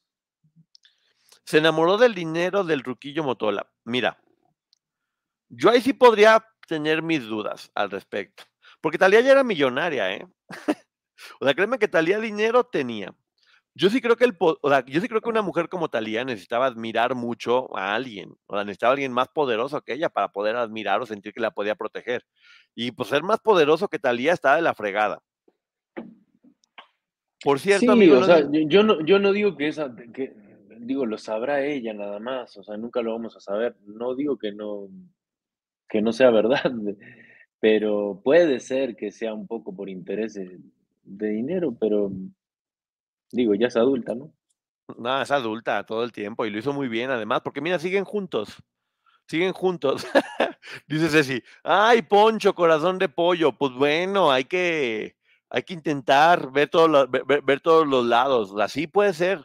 Finalmente el matrimonio siempre es un negocio, ¿eh? Por más que lo quieran romantizar, el matrimonio es dos personas que deciden hacer una sociedad para levantar una empresa juntos que viene siendo la familia con todo lo que esto tenga que ver. Esa fue la idea original del matrimonio. Sí, y bueno, y muchos matrimonios, y más en este ambiente, también son fachadas. Ah, a ver, platícanos. no, no te creas. No te, no te voy a, no te voy a poner ahorita a lanzar. Hay muchos, tampoco voy a hablar ni dar nombres, pero bueno, a, mí en, en TV Azteca me tocó un matrimonio de directores, pues que era pura fachada. Y también, obviamente, se hablaban cosas de él, que hacía con actores. Y todo pasaba dentro del canal. Pues sí, porque yo intentando así como de ya no sigas diciendo porque lo, No, está bien, o sea, sí es verdad, hay muchos matrimonios que son arreglados porque también el matrimonio muchas veces puede ser el mejor cobertor para esconder este cosas, por decirlo de alguna forma. Antes, por ejemplo, platicaba Maggie aquí, amigo, que si, una, que si un adulto abusaba de un menor, ¿cuál crees que era la forma de, arreglar el asunto? Casarse. Entonces imagínate que la persona menor, aparte de haber sido abusada, tenía que terminar casada con su abusador para poder cumplirle. O no, o sea, tenía más que ver con el qué dirá la gente que con lo que sentía la persona. Es increíble, ¿no? Claro, claro, exactamente, sí. Dice Jade, cuéntanos más, Germán, nos interesa. Bueno, también, bueno, también, eh, y, tú, y ahora te voy a mandar al frente a ti, amigo. Tú también lo conoces, ¿eh? Sí, sí, sí. Al directivo de esa, y ahora no voy a decir de qué televisora. Había un directivo también que le, pues, le pusieron a su mujer. Es, la fue a elegir prácticamente. Rusa. Exacto, para que ni no se le entendía nada. Exacto. No le entendía nada. Lo, lo, lo, veían con su mujer, que era rusa, y ni siquiera se entendían, pero pues eran un matrimonio muy bonito, muy buena gente. A mí, él me, a mí él me cae muy bien, pero era muy chistoso eso, como, Poncho, aquí piden ayuda para alguna institución, pues está las abiertas, la de Carla de la Cuesta, que es la que conozco y que sé que hace las cosas bien, pero sí voy a buscar teléfonos porque en verdad ya estamos hablando de temas muy serios eh, para así dar algún, algunos teléfonos de ayuda, porque cada vez más personas nos hablan y nos dicen que si sufrieron abuso, que hay que, hay que empezar a profesionalizar un poquito más, más esto. Germán me robó las palabras, son matrimonio de fachada, amigo, págale. Van a decir que andas aquí eh, robándole cosas a, la, a las personas. Talía para mí es por interés. No, fue amor. La gente solamente se casa por amor. ¿Qué no ven las telenovelas? Ay, tanto tiempo educándonos con telenovelas y no aprendimos que solamente la gente se casa por amor. Se ve que no me conocen. Sí, Poncho, también en el podcast de Raquel dan un número. Sí, sí, sí, completamente de acuerdo. Mira, todo va pasando por algo porque sí hay que dar este. Con Verizon, mantenerte conectado con tus seres queridos es más fácil de lo que crees. Obtén llamadas a Latinoamérica por nuestra cuenta con Globo Choice por tres años con una línea nueva en ciertos planes al Nemer. Después, solo 10 dólares al mes. Elige entre 17 países de Latinoamérica como la República Dominicana, Colombia y Cuba. Visita tu tienda Verizon hoy. Escoge uno de 17 países de Latinoamérica y agrega el plan Globo Choice elegido en un plazo de 30 días tras la activación. El crédito de 10 dólares al mes se aplica por 36 meses. Se aplica en términos adicionales. Se incluye hasta 5 horas al mes al país elegido. Se aplican cargos por exceso de uso. Pues hay que dar asesoría de cualquier manera. Al final de tus videos puedes poner los teléfonos de ayuda completamente de acuerdo. Gracias por estar dando esas ideas porque sí, hay que estarlo haciendo. Eh, por amor al dinero. Bueno, yo dije, yo dije por amor, nunca dije qué. ¿Ves la gente aquí que inteligente es? Ustedes nomás nos dejan picados con los chismes, está diciendo Daniela. no, bueno, es que hay puertas que no se pueden abrir. Oye, o sí se pueden, pero te, ay, te vas al hoyo. Poncho hace una reseña del caso de Corey Ham y Charlie Sheen. Hay un libro y documental hecho por Corey Feldman. Está buenérrimo ese caso, ¿verdad? No, no sé, pero o sea, la sé algo de la vida de Charlie Sheen y... ¿Qué sabes más o menos? A ver, porque yo no sé mucho. Y no, bueno, el abuso con, con las drogas, el, el, alcoholismo. Pero aquí estamos hablando de un chavito, Corey Ham, que hacía un montón de películas clase B, que era como el rey de las películas clase B. Y está fuerte, ¿eh? Dice Talía que vio, ¿quién? Dice Talía que vio una estrella en el firmamento y le pidió un amor y luego apareció Motola. Le está agarrando la letra de su canción. Ah, la realidad, amigo, es que hay muchísimos casos y, bueno, los vamos a poder eh, seguir elaborando, comentando, dependiendo también que, la gente nos acompañe, ¿no? porque digo, ahorita todavía falta terminar la primera temporada, faltan siete capítulos más. Se puede, ya con todos los casos que nos, que nos dieron, podemos hacer fácil otra segunda temporada. Y digo, y podemos seguir así mientras se siga viendo el interés, el interés en ustedes. No, pues acá está, mira, de hecho ya, ya llevamos cinco capítulos. Chéquenlos todos en el Ponchote Podcast, eh, Crímenes en las Sombras, en la oscuridad, en las sombras. Seis, seis, amigo, ¿no? Mañana es el séptimo. Mañana, no, hoy es, hoy es el quinto. No, pero si empezó el, empezó el lunes. No, te lo juro, hoy, hoy fue el quinto, hoy fue el de Zodiac. Faltan dos más. Tú confía en mí, yo lo subo. Ayer fue el de los Menéndez, este, fue el de Tupac, eh, tu paquete, Tupac. no, el de. Menéndez no fue hoy. No, ayer fue el de Menéndez y hoy fue el de Zodiac. Ok. Faltan, ¿cuáles son los dos últimos? Para que la gente los vaya viendo. Mira quién llegó aquí, Ya te Mi- digo. mira quién llegó aquí. ¿Quién llegó? Rojo. ¿Quién llegó? Rojito. Llegó Rojo, ¿Cómo le va, don Rojo? que que no sé si tú sepas, amigo, y es real, que Rojo es el presidente y muy amigo íntimo de Talía. ¿Ah, sí? No es broma. Bueno, entonces pregúntenle a Rojo. Pregúntenle a Rojo. A ver, Rojo, a ver, ya que está Rojo aquí, Ya quiero que nos Rojo, diga. Ya, ya, ya. Rojo, dinos dinos. eh, si Talía se casó muy enamorada. Aquí está, está diciendo, a ver, acá, acá ya contestó Rojo. Dice, sí se casaron por amor, de hecho a ella se lo presentó Emilio Estefan porque los dos estaban pensando por una situación igual. ¿Ya ves? Puro amor, estaban pasando por una situación igual, necesitaban una pareja que los ayudara. Hola chatarrero, ¿cómo estás? Qué gusto. Poncho, lea rojo, ya leía rojo, ven por qué me están regañando acá.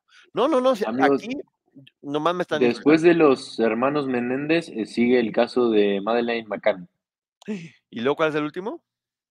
Pero es que yo, es que el- los próximos ya son los que los que te tengo que enviar. Ah, sí. O a lo mejor son seis. ¿Sí? No, no, no, amigo, yo te envié siete. Bueno, hoy es Zodiac y luego Madeleine McCann es la chavita que desapareció en vacaciones, ¿no? Chécalo, porque por ahí te salteaste alguno. A ver, ahorita te digo. Eh, ¿Es la que desapareció en vacaciones? Madeleine McCann. Sí. Para que lo vayan viendo, ¿eh? Viaje hermano en el comercial de Miller. Eh, ¿qué tal? No, no, no, no pasen, no pasen publicidad gratis. No, es que ya sé qué pasó. Me brinqué y no subí el secuestro del bebé Charles Lindbergh. Ya, ya ves, ya ves, amigo. Por eso voy a decir, tienes razón, tienes razón. Sí, Entonces bueno, falta- este, sube, súbelo los dos mañana. Sí, mañana voy a subir el de Madeleine McCann y el del secuestro del bebé Charles Lindbergh para que la gente lo vaya viendo. Igual Mucho mañana todos van a estar ocupados en la comilona, ¿no? Y en la, en la reunión familiar. En la cena está buena. Rojo es lo que te dijo ella, no te iba a decir que es una interesada. No es una interesada, dejen en paz a Rojo y a Talía. por favor. Quizá Talía se haya casado por amor, pero dudo mucho que se hubiera casado con Tommy. Yo te dije un día que no hubo.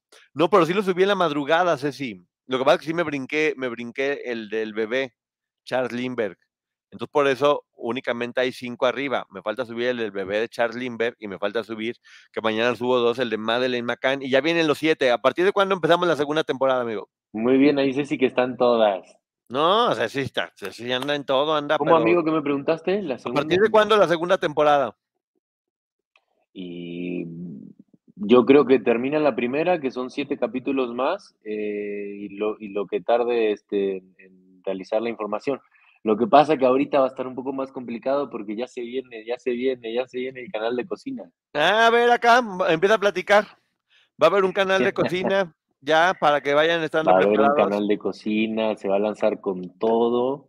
Este, he recibido muchísima motivación de, de mi amigo Ponchote y, y de mi queridísima Ceci.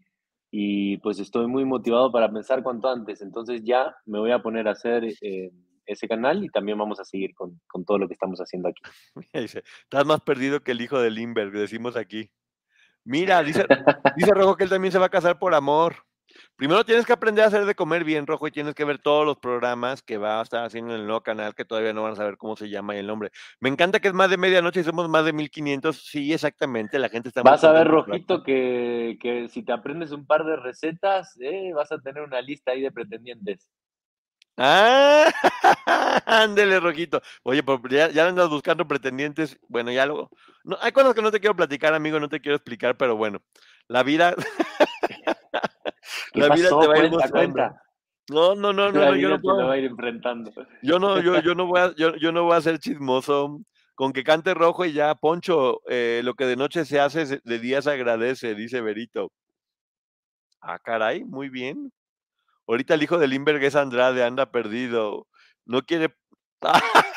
Adriana lo pasó muy directo, pero yo me voy a hacer tonto. No voy a decir lo que dijo Adriana, porque fue con todo. Eh, yo sé con quién se quiere casar rojo. Con Tommy Motola, por eso, por eso anda con Talía. Claro. Dice, mira, dice Rojo, sí, empieza por tus platillos favoritos, Germán. ¿Qué te gusta más, el mole verde o el mole rojo, amigo?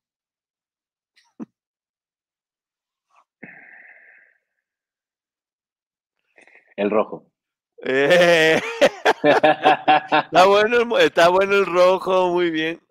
El Entonces, rojo, el rojo. ¿Dirías que te encanta el rojo? ¿Cómo? ¿Dirías que te encanta el rojo? Ah, tú no quieres pasar el chisme, pero me quieres, me quieres. No, el eh, mole. Estamos hablando de mole, estamos hablando de tu canal de cocina. Claro, sí, claro. Ahora ya no me di cuenta. Ahora creo que ya me estoy dando cuenta. No, no, no, no, no. A ver, cosa. tú no te desenfoques, estamos hablando de mole. ¿Te, te encanta el mole rojo? No, no sé si me encanta, pero me gusta más que el verde. Ah, ok, ya por, ya, ya, ya, ya por lo menos te gusta más que el verde. Y estuvo, y estuvo bien. Rojo ya metió las papas al horno. Ponchota amarra navajas. Oh, mi- tú no digas nada. Hoy todo es rojo. Poncho, ya párale. ya me regañó Ceci. Ya estamos hablando, estamos hablando de cocina, Ceci. Poncho, ¿dónde suben los capítulos que dices de Germán? Estamos en el Ponchote Podcast, en todas las plataformas. Pueden, busquen Ponchote Podcast en, en todos lados. pues está en Spotify, en Amazon, en, en, en Pitaya. Apple, Apple Podcast, en Pitaya, en todos lados está para que los busquen allá. Y entre todos los capítulos está Crimen en las Sombras. Lo dije bien, amigo, porque lo, Crímenes en Crímenes en las sombra. sombras, por eso, porque yo nomás dije uno, por si quieren escuchar uno, pero si quieren escuchar muchos crímenes, allá hay muchos crímenes en las sombras. Entonces, para que lo, para que los vayan viendo todos los capítulos, porque son, duran qué, como 10 minutos cada uno. Sí, bueno, ahorita, eh, ahorita van a durar más. Bueno, Es que van a yo no me quería clavar mucho, yo no me quería clavar mucho en algunos detalles porque la verdad eran muy fuertes y muy crudos, pero ya vi, amigo, que, que les gustan los detalles, ¿eh? Que quieren, lo, lo pide la gente, que quieren saber más ¿De qué? ¿De los crímenes? de los crímenes, ¿sí? Quieren saber todo, aquí quieren saber todo. Ah, mira, dice Elizabeth, Poncho, asesórame, yo también he querido tener mi canal de, de Socina. ¿Qué Socina? Poncho, escríbelo mil veces. Ahora, Ceci, mira, Ceci, ¿en qué, ¿Era está? ¿en qué está transformando Ceci exactamente? Germán se parece a Jorge Poza cuando tenía cabello.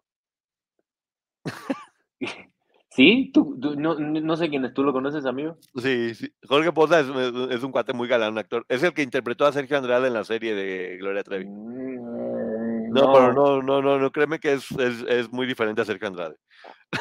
Pero sí me parezco. Podría ser, a ver, mira, te voy a enseñar ahorita para Bueno, es que, para que veas. Eh, ¿sí, sí estás leyendo los comentarios, amigo? No, me voy a pasar, estoy aquí. ahí está. Ahora sí. Mira. Él es Jorge, él es Jorge Poza. Ah, espérate que tengo que regresar porque como no... ¿Ya viste? Nah, en serio, me parezco a él. No, no, no, pues está diciendo, yo no diga a mí, ¿a mí qué? ¿A mí qué? Yo no fui, y aparte escogí la peor foto de él, creo que ¿Quién va, fue? se va a enojar. Este no es Jorge Poza. ¿Por qué ponen a personas que no son Jorge Poza? Jorge Poza es un Ah, amor, dice Daniela. Eh, sí, eh, sí, es cerebro termina de madurar hasta los 26. Nunca me lees y el día que me lees escribo mal. Yo le enseñé a cocinar a Germán con todo gusto. Pues ella sabe cocinar, Emily, por eso va a poner su canal de cocina. Ay, a ver, ¿qué, qué receta me... ¿En qué receta eres buena? Mira, dice Angelina, Poncho, eres mi novio, pero ya te voy a cambiar. Bien. me parece bien. ¿Por qué te dicen Ponchote? Es por lo que me ¿Por qué imagino. te dicen ponchote? ¿Cómo? Pues Ponchote. No saben, amigos, si, si aquí saben todo. ¿Cómo no? ¿No Todo. saben de tu metro 97? Sí, ya saben, de mi metro 97 de todos lados, sí. Sí, no se parece, eh, Jorge Poza no es guapo y Germán sí, dice Yadira. ¿Qué volé? Aquí tiene el defensor. gracias, Yadira. No, gracias. Ay, dice Poncho, Germán es un baby. Ay, ay. Ay, amigo. la No, es que, es que me, me afeité para salir aquí en el envío, me, me, me tocó así calarme hoy, pues, y entonces me ando afeitadito. La gente te irá conociendo poco a poco. La gente te irá conociendo poco a poco. Yo también cuando empecé aquí en esto era muy bien portado y muy buena gente y poco a poco pues en esto va saliendo el chamuco. Ya eh, escuchen esa risa y es un adelanto de lo que puede venir más adelante. Poncho, empezamos a hablar de tu jerga. Sí, si quieren. ¿Eh? Germán, ah, mira, esta es, esta es muy buena idea fuera de broma, ¿eh? Dice Jade. Germán, la receta del chimichurri para acompañar el churrasco. Pero por supuesto, está súper eh, contemplada, es de las primeras, de hecho. Porque mi idea, no sé qué le parezca a ustedes, mi, mi idea es, por ejemplo, comenzar con, con recetas básicas que luego sirvan para comenzar a hacer recetas más elaboradas. Y Sí. pueden ser este, también recetas como de salsas eh, o cremas fáciles de hacer o masas fáciles de hacer para luego hacer una receta más, más compleja. Mira, dice Rojo que la receta del choripán. Ay, rojito, rojito. Pues está bien, ¿no? Nomás es cuestión de meter el chorizo en el pan y ya. No, bueno. No, bueno, pero o sea, hay, o sea, mm, hacer el No. chorizo sí es, es un tema. O sea, se- o No, sea, no, yo pero- tendría. Pero si ya lo tienes, nomás lo metes, ¿no? No, bueno, pero eso no, haces, no es hacer un choripán. Si quieres hacer un choripán bien, pues tienes que hacer el chorizo también. Pero si ya viene hecho el chorizo, ya nomás lo metes. Ah, no, bueno, eso sí es fácil. Pero Sí, bueno, ¿no? por- eh, Ay, Poncho, ¿qué pedo? Y encima yo te, uy, yo te contesto. No, estamos hablando de cocina. Sí, sí, justo, justo. Estamos hablando de cocina. sí, Mira, dice, es un estuche de monerías, Germán, sí. Eh, no cocina, se me quema el cereal. No, pues que el cereal no se calienta, Carla, ¿cómo te explico? ¿Cómo te explico? Mira, dice Sandy, felicidades, Germán, éxito y todo el apoyo. Muchas gracias, Andy. Ahí vamos, la verdad, he recibido mucha motivación y, y ya tengo que comenzar. Con todo. Y está respondiendo, pues sí, porque él es muy educado. Él es muy educado y él está contestando. No, Ah, me, fui, con- me, fui, me fui con la finta porque eres mi amigo, pero ahora ya veo también que ahí estás Pues, y ni que no me conocieras. con tus o- albures. Ahora resulta que, que soy que censurado, dice, dice Chatarrero. Recetas sencillas y luego va subiendo de nivel. Mira, justamente tu idea que tenías. Dice, ay, eh, Germán es el hombre más guapo e inteligente, como me gustan, está diciendo por acá, mira, ¿eh? Ahí andan, ahí andan platicando. Poncho, ya me voy, López. estás alburero. Pobre Germán. ¿Yo qué estaba hablando de cocina? ¿Qué? Ahora todo el mundo está defendiendo. Mira, Poncho, no te pases con el buen Germán. Estamos hablando de cocina, por favor. Se aprovechan de mi nobleza. Eh, eh, también postres y alfajores. Por supuesto, miren, la, la de los alfajores, yo, eh, obviamente la voy a hacer, pero esa es de mis preferidas, pero es que me cuesta revelar los secretos porque llegar a la receta perfecta de alfajores me costó mucho tiempo, pero se, los, se las voy a compartir, claro que sí. Pero bueno, puede ser de diferentes sabores. A- Te encanta la cajeta, ¿no? El dulce de leche. ¿Sí? ¿Ya te contesto? No, no, pues está. ¿O de qué? de qué Mira, la, lado? caje- la cajeta, primero la cajeta y el dulce de leche son diferentes porque la cajeta está hecha con leche de cabra, Cabra. Y, y el dulce de leche con leche de vaca. Entonces me gusta el dulce de leche, la cajeta más o menos. Ay. Hugo Poncho, dile que primero dejen su like. Poncho, no te hagas tarugo, pobre. ¿Ves? Tienes una cara de santo que luego la gente anda pensando en verdad que yo soy acá alguien malo cuando, híjole. Buenas noches, guapos. Felicítenme, hoy es mi cumple 52 y me la pasé súper bien con mi familia. Me encanta verlos y saludos también a la licenciada Maggie. Saludos, Tere. Mándale un beso. Tere, feliz cumple. Exacto. Mira, ay, ve lo que están diciendo. Germán debe tener 30. Ay, gracias. No, no les digo que me afeite, entonces ya cuando me afeito parezco más pequeño. Pero me encantaría ¡Guau! tener 30 otra vez. Dice, wow, acabo de llegar de, y están en vivo. Ya me da pena preguntar por recetas que se me antojan. No, Rojo, tú pregunta, no pasa absolutamente nada. ¿El dulce, el dulce de leche sería lo mismo que el arequipe? No sé qué es el arequipe, ¿es de Colombia o Venezuela? Me No suena sé. de por ahí, ¿no? Ay, mira, y sí me lo recuerda. Poncho, ya vas a llegar a los 50, ya pasé de los 50. Mil suscriptores, Ceci. Eso, ya pasé. Pues va a haber, la, la realidad es que va a haber recetas de todo el mundo. Eh, mi, mi fuerte o de las que más sé son es de la cocina italiana, pero bueno, también, también hay de todas partes del mundo. Y de Venezuela, las arepas también este, son muy buenas y los diferentes rellenos. Después también está muy padre en, en Venezuela el pan de jamón que hacen para estas fechas de Navidad. Es delicioso y está muy padre para hacerlo. Eh, hay muchas recetas interesantes. Eh, con tanto hablar de comida ya me dio hambre. Vi el brisket que prepararon hace unos días. Ah, muy bueno, ¿eh? Muy bueno. Es, es- el, Mm, el lomo es, Sí. dice aquí que quiere unos huevos con chorizo. ¿Quién? ¿Lore? ¿Eh? Pues dice Lore, ¿y qué tal unos huevos revueltos con chorizo? ¿Tan fuerte con chorizo a la mañana? ¿O qué? Pues nada. el arequipe es dulce de leche. Sabores intensos, matutinos. El arequipe es dulce de leche, así le llaman en Colombia. Ah. Arequipe colombiano, Colombia. No, no, no nos tocó, no nos tocó conocer el arequipe, amigo, en Colombia. No, ya sé, y mira que está uno probando todo. Germán, una pupusa. Una pupusa es, es, es de Honduras, ¿no? Es como una gordita de Honduras. Ah, mira, no sabía. Ya están mandando puras cosas. Germán está como para ser mi yerno, dice Ana.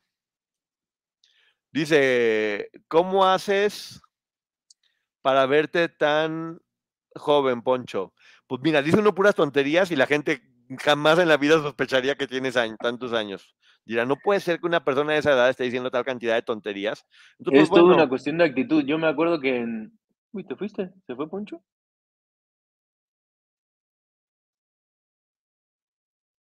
¿Me quedé solo? Hola. A ver, nos... acá estoy. Ay, Dios.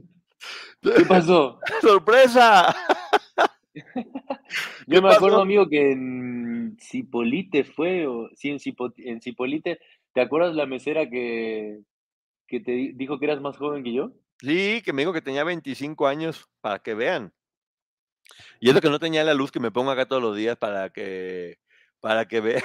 Ahí estaban diciendo, conduce, Germán, conduce, no te quedes. No, me, yo- me quedé solo. No sé a qué le piqué, pero bueno. Solo para nosotras, dice Neisa. Híjole, ven. Va pronto andaba. Estaba todo fríamente calculado. Ay, dice Ceci Poncho andas insoportable. Oh, pues Ceci, ya, me voy a portar bien. Dice, me quedé solo y somos. Parce. Dice, me quedé solo y somos 1500. Lo sacaron por bully.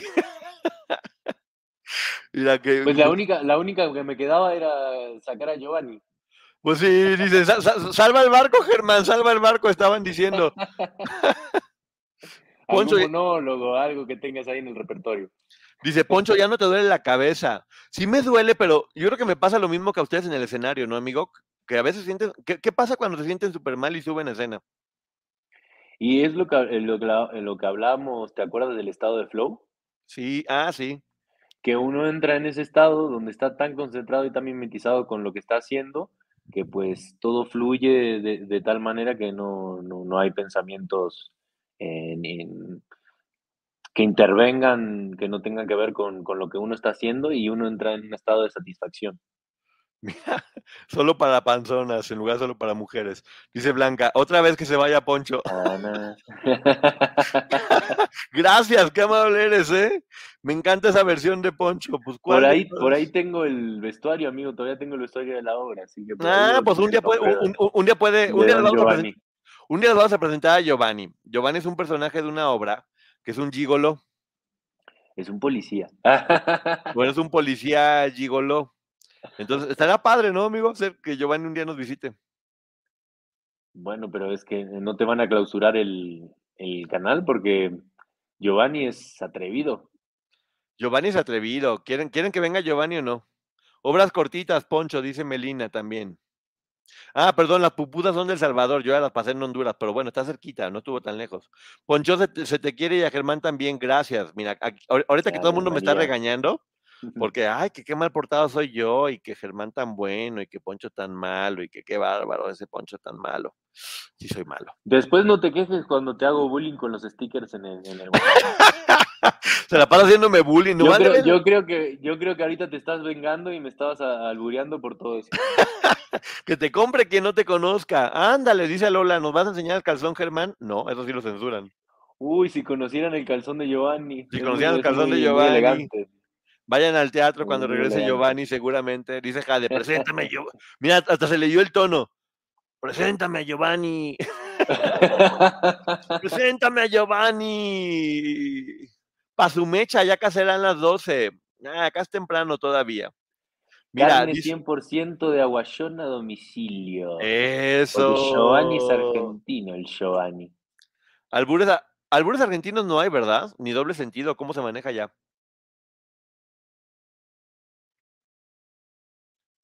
Ah, mira, a Lola sí te vio. ¿Qué pasó? No te oigo. No te oímos. ¿Qué pasó? Ya se fue. ¿A- ¿Onta? No se oye nada. Nada, nada, nada. Nada, se desapareció. Mira la cara de niño bueno que se le ve a Germán. Ya no se oye, no, ya no se oye. Por acá en Playa del Carmen son casi las 2 de la mañana. Tenemos toda la noche, no te preocupes, Poncho. Si las conchas con cajeta no es otra cosa, ya. Sí, pero no digan. ¿Sí estás escuchando tú, amigo? Sí escucha. Ah, porque aquí no te oímos nada.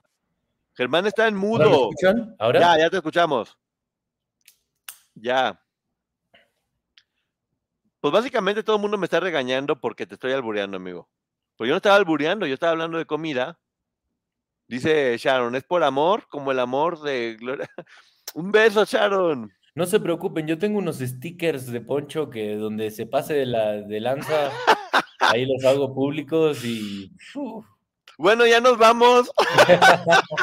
Ah, Mira, que, un- que un ah, pastel, cambiando de tema, que un pastel de carne y un pan de lote.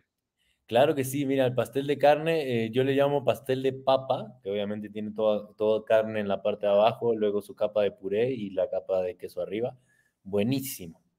Mi nuera es argentina, mira, mi querida Tetzangari, que Tetzangari siempre está aquí presente. Techengari. Me encanta su nombre. Poncho, me encanta tu sentido del humor. Qué bueno que hay una persona a la que sí le gusta mi sentido del humor, Jonah. Luego ya, yo quiero ser serio, pero pues bueno, acá, acá se anda pasando. Torta de lote es mi fuerte. Uy, Poncho, que te compre quien no te conozca. ¿Cómo? ¿Que no soy serio o qué? Yo te regaño y te sobo, Poncho. Ah, pues gracias, Bet. Gracias. Una sopita de cebolla, ¿qué les parece? Pa- eh, francesa para esta época que está haciendo frío. Ándale, pues mira, Ja- Jaivita quiere taco de ojo. Pues, mm, eh, eh, un platillo un poco raro, no a todo el mundo le gusta, pero bueno. ¿Y cómo le haces con ese cuerpazo a comer todo eso? Dice Rojo. Eh, Rojo, ¿no tienes una pregunta un poquito más golfa? bueno, a ver, em, llevo 21 años entrenando y antes de eso jugué 10. Uy, se me fue y me dejó solo. A ver cuándo vuelve. Bueno, jugué 12 años al básquet y ya los últimos años que estaba jugando al básquet, cuando estaba jugando ya con primera división, empecé a entrenar y ya llevo 21 años entrenando. 21 años entrenando, se los dejé solito para que les platicara. Me puse nervioso otra vez. Pues no sé "La por qué me saca esta necesito saber". cosa. o sea, para mí que Rojo que anda aquí picándole para que me vaya yo y quedarse platicando El aquí rojo. solo contigo y las 1500 personas. Eh, lo que Rojo quiso decir es cómo se come ese cuerpazo. No, no, no, no anden diciendo que Rojo no quiso decir eso. Comparte recetas de pastas, pues es, es lo que más Uy, quieres, ¿no? Sí, de esas son, tengo, tengo varias muy buenas. Poncho, ya no digas tonterías, ya desperté a mi marido. Que se una a la fiesta, Ceci. ¡Eh, eh, eh! Dile que se ponga a escuchar. a ver cuándo vuelve. Eh, no nos dejes, Poncho. No, no, no, yo nomás estaba cuidando. Estaba viendo cómo Rojo seguía haciendo sus preguntas eh, muy mal. Dice, Germán, te enseño comida mexicana, veracruzana, mariscos, eh, huasteca. ¿Intercambiamos recetas entre Rojo, tú y yo? Claro que, eh, pero ¿y qué? ¿Tres son multitud? ¿Tres son multitud ahí? ¿Cómo? No, pues que no quiere intercambiar recetas nada más, amigo. Ahora sí no era albur. Cuando no era albur ya te lo tomas como albur. Y bueno, y bueno, yo voy a, yo voy a intercambiar recetas. Este, Emi también. ¿Rojo tiene un par de recetas para intercambiar? A ver, Rojo, platícanos qué sabes preparar. Rojo sí yo lo veo que prepara El otro día hizo unos molletes, fíjate. El otro día lo vi que estaba haciendo en Instagram unos molletes, que puede estar bueno. Sí, ya mi marido me dio un codazo por estarme riendo. Pues regrésale el codazo, regrésaselo, dile, oye, eh, me estás maltratando, como dice la obra. Ponte a llorar. Y cuando te diga, si no te pegué tan fuerte, dile, me lastima tu mirada. Ah. Germán, sácale los trapitos al sol a Vero. Sí, Rojo sabe cocinar también. Mira, el sabor de mamá se llama Emi Parroquín, justamente, ¿cómo ves? El sabor de mamá. ¿Cuál es el platillo favorito que hacía tu mamá? ¿Qué hace tu mamá?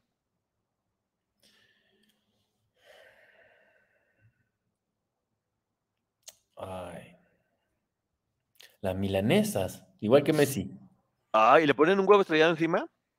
Así se llama milanesa caballo cuando, cuando lleva huevo arriba, ¿Ah, sí? frito, sí.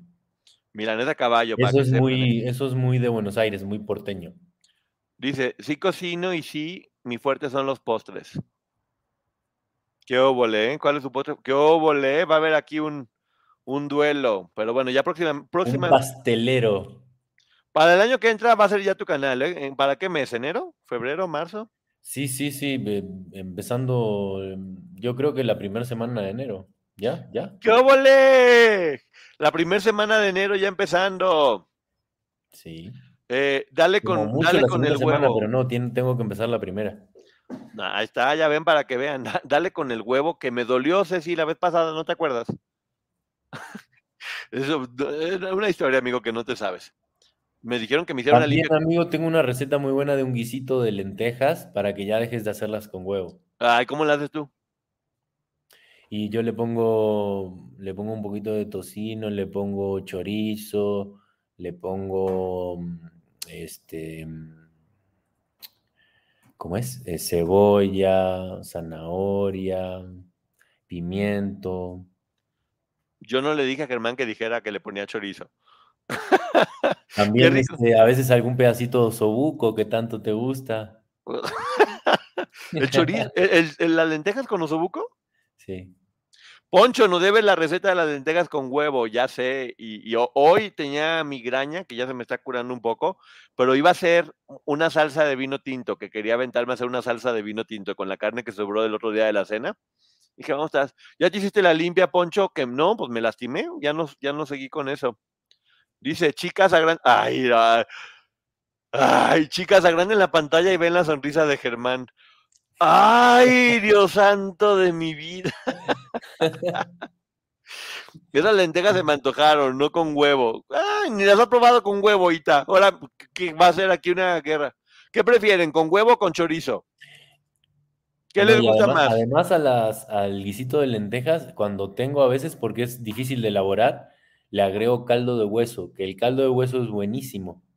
Es buenísimo para, para el- las defensas, para estas épocas de frío, para el colágeno en el cabello, en las Pero el uñas. caldo de hueso es eso que dejas el, el hueso hirviendo seis meses y luego ya después te acuerdas y lo sacas. Exactamente, no es seis meses, pero sí son muchas, muchas, muchas y muchas horas. ¿Como cuántas? vas extrayendo todo el colágeno de los huesos, eso se convierte como una gelatina y lo que puedes hacer es eh, porcionarlo o ponerlo en una cubetera en, en el refri y ya para los caldos o sopas nada más agregas como cuadraditos de, de caldo de hueso. No, pero lo que vas a extraer es todo el gas. O sea, por hacer un caldo de hueso te vas a acabar el gas de todo el mes.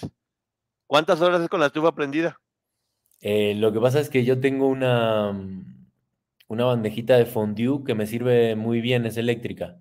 Entonces llega a una temperatura y cuando llega a esa temperatura se apaga, entonces después se vuelve a prender y, y no es tan, no se gasta tanto como si fuera el gas. Dice, y el arroz sí se lava. Ya ahora que hice lentejas, Ceci, con un cepillo de dientes y con cloro y suavitel, me puse a lavar lenteja por lenteja para que no me estén diciendo. Entonces ya me están traumando y ahora ya estoy lavando absolutamente todo. El otro día, antes de comerme los cornflakes, los lavé con agua y jabón. No supieron tan buenos, pero me sentí tranquilo de saber que estaban limpios los cornflakes. Suenan mejor las lentejas de Germán. Órale, ni las, ni las has probado. Pero Oye, que amigo, para mañana este, también voy a hacer unas croquetitas de jamón serrano. Uy, qué ricas, como las que yo hice. No, van a ser bastante más grandes. Las que yo hice, fui y las Esas eran compré. como muestra gratis, no sé, era como degustación. Acabo de regalar la pata de jamón serrano de Luisito Rey, porque ya se empezó a hacer dura, dura, dura, dura, dura. Ya ¿A que quién, quién se la regalaste? eh, a la señora que viene a ayudarme a limpiar la casa.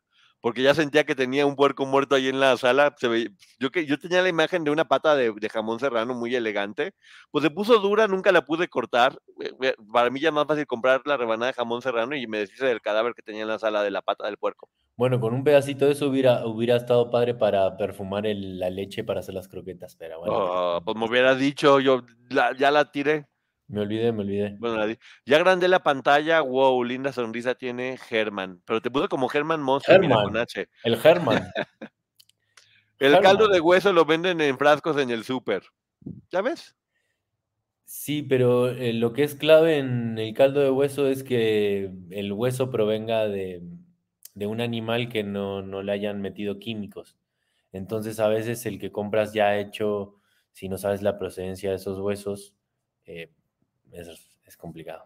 ¿Que ¿Cómo se hace el caldo de hueso? A ver, explícame, porque si no, me van a estar preguntando todo el día y a todas horas y yo no tengo idea de cómo se hace el caldo de hueso. Sé hacer Simple- el- el- el té de simplemente, vas, pero simplemente vas juntando los huesos de, de las carnes que, que vas comiendo en el transcurso del tiempo y cuando tienes una buena cantidad de, de huesos, la metes en una cacerola o en, o en un recipiente como el que tengo yo eléctrico, eh, que se utiliza para fundir chocolate o lo que sea. Em, y ahí lo pones a hervir a fuego lento, muchas, muchas, muchas, muchas horas y va a ir sacando el colágeno de- del hueso. Luego sacas todos los huesos, mientras esté caliente todo eso eh, no se solidifica, pero una vez que se enfría se convierte como en una gelatina. Em, lo que tienes que hacer es sacar como la capa que queda superficial de grasa y lo demás que es gelatina abajo lo guardas y cada vez que quieras hacer una sopa, un caldo, le puedes aportar una cucharada de eso o dos cucharadas o un cubito como les comentaba hace un rato. bueno, pero mira, lo que dice Angelina, eh, tiene, tienen que ser huesos de muerto de preferencia. No. No, entendí eso. ¿No le pones hierbas o algo? No, no, no, no, no. Porque mm, digamos que aportan una gran cantidad de, de colágeno, eh, que es muy bueno para el cuerpo, y ayuda a saborizar sopas, caldos, todo ese tipo de cosas. Dice Angelina, me gusta chupar el hueso. Ah, pues está bien. Es colágeno, ¿no? Sí, claro. Venden los huesos en la carnicería. Eh, hay unas ollas slow cook y de ahí se hacen muy bien. Eh, dejen su like, sí, dejen su like. Y bueno, ya. Pero es muy bueno, los, los deportistas de alto rendimiento consumen, consumen caldo de Pero, a a ver, esto es- es, más es- rápido. ¿es una de las nuevas modas o existe desde hace mucho tiempo? Porque ahora ya veo de que se pone algo de moda, ahora todo el mundo está hablando del caldo de hueso, caldo de hueso. No, amigo, este, obviamente se puso de moda, pero es de, de- de hace muchísimos años atrás, casi, casi como el pan, ¿No? ¿En serio? ¿sí? Ah, pues es que yo no soy tan grande. Ya ves que, que uno se acostumbra a decir que cuando uno era chico y andaba con gripa o andaba decaído o algo así, Caldito de la pollo. abuela siempre te hacía una sopita, que no sé qué, y uno se mejoraba. Era justamente po- por eso, porque hacían sopas de, de larga cocción, metían huesos para saborizar los caldos, porque los huesos aportan mucho sabor también a las, a las comidas. Ahí está, ya ven. Entonces, siempre hacían estos caldos de muchas horas, de, de- los dejaban hervir ahí Y bueno, en realidad lo que, lo que nos hacía bien o lo que nos ayudaba era eso, el colágeno del caldo de hueso. Ah, pues mira, las patitas de pollo también la recomiendan. Es muy común en la comida italiana. Ah, pues con razón, la comida italiana. Se puede hacer, se puede hacer con pollo, pero em, yo recomendaría más carne, eh, digo, carne hueso de, de res, que sea en su mayoría de res y puedes agregar un poco de pollo.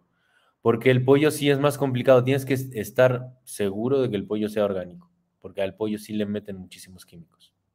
Wow, ¿Tienen que ser un pollo eh, que, sepa inglés y computación o con cualquier pollo? No, ya ves que venden pollos orgánicos en el súper que son en, salen el doble o el triple que uno normal, em, pero sí se consigue. Y las patas de pollo, dice Ceci. También las patitas de pollo hacen buen caldo. Ay, Germán, eh, las uñas de pollo por el colágeno. ¿Las uñas de pollo? Sí, pero eso por lo general ya se recomienda más para los animales. Hacer un caldo de hueso así con todas esas cosas para los animales. Este, y todos los beneficios que nos da a nosotros también se los aporta a los, a los perros en particular. Eh, mejora su pelaje, las uñas justamente también. Los huesos, portales de los huesos. Qué buena gente. Qué buena gente, amigo, que te pones a cocinarles tres horas este, a los perros. No, no, no, yo para los perros nunca he hecho, siempre lo hice para mí, pero digo, sé que ya con, con ese tipo de con uñas, pezuñas y todas esas cosas, sí ya se puede hacer para los, los perros. Mira, es una buena idea luego para el canal, hacer un concurso de youtubers cocinando. Ya luego para más adelante puede ser una buena idea. Dices, si yo no agarro una pata de pollo ni loca. Ay, ni un pollo, ni nada. no te gusta cocinar, Ceci, di la verdad. Que lo que le gusta es el fettuccine Alfredo. Ya me dijo. El fettuccine Alfredo es su favorito. No me gustan las patas de pollo. Es que no las han probado. Yo, la verdad, el día que me di la oportunidad de comer, le corté las uñas primero a las patas de pollo, porque eso sí me dio asco, lo demás no. Pero las venden con los elotes aquí en México. Te venden los elotes y viene una patita de pollo y ya le pones limón y chile, y aquí en México todo con limón y chile sabe bien. Pero bueno, ya nos vamos, ya nos vamos, amigo. Algo más que quiero decirle a la gente antes de que nos vayamos, invítalos a que bueno, gracias por la, por la buena onda, por, por los comentarios. Eh, voy a tomar todos sus comentarios. ¿De qué te ríes, amigo? Eh, pusiste cara de. Mira, hablando de pollos.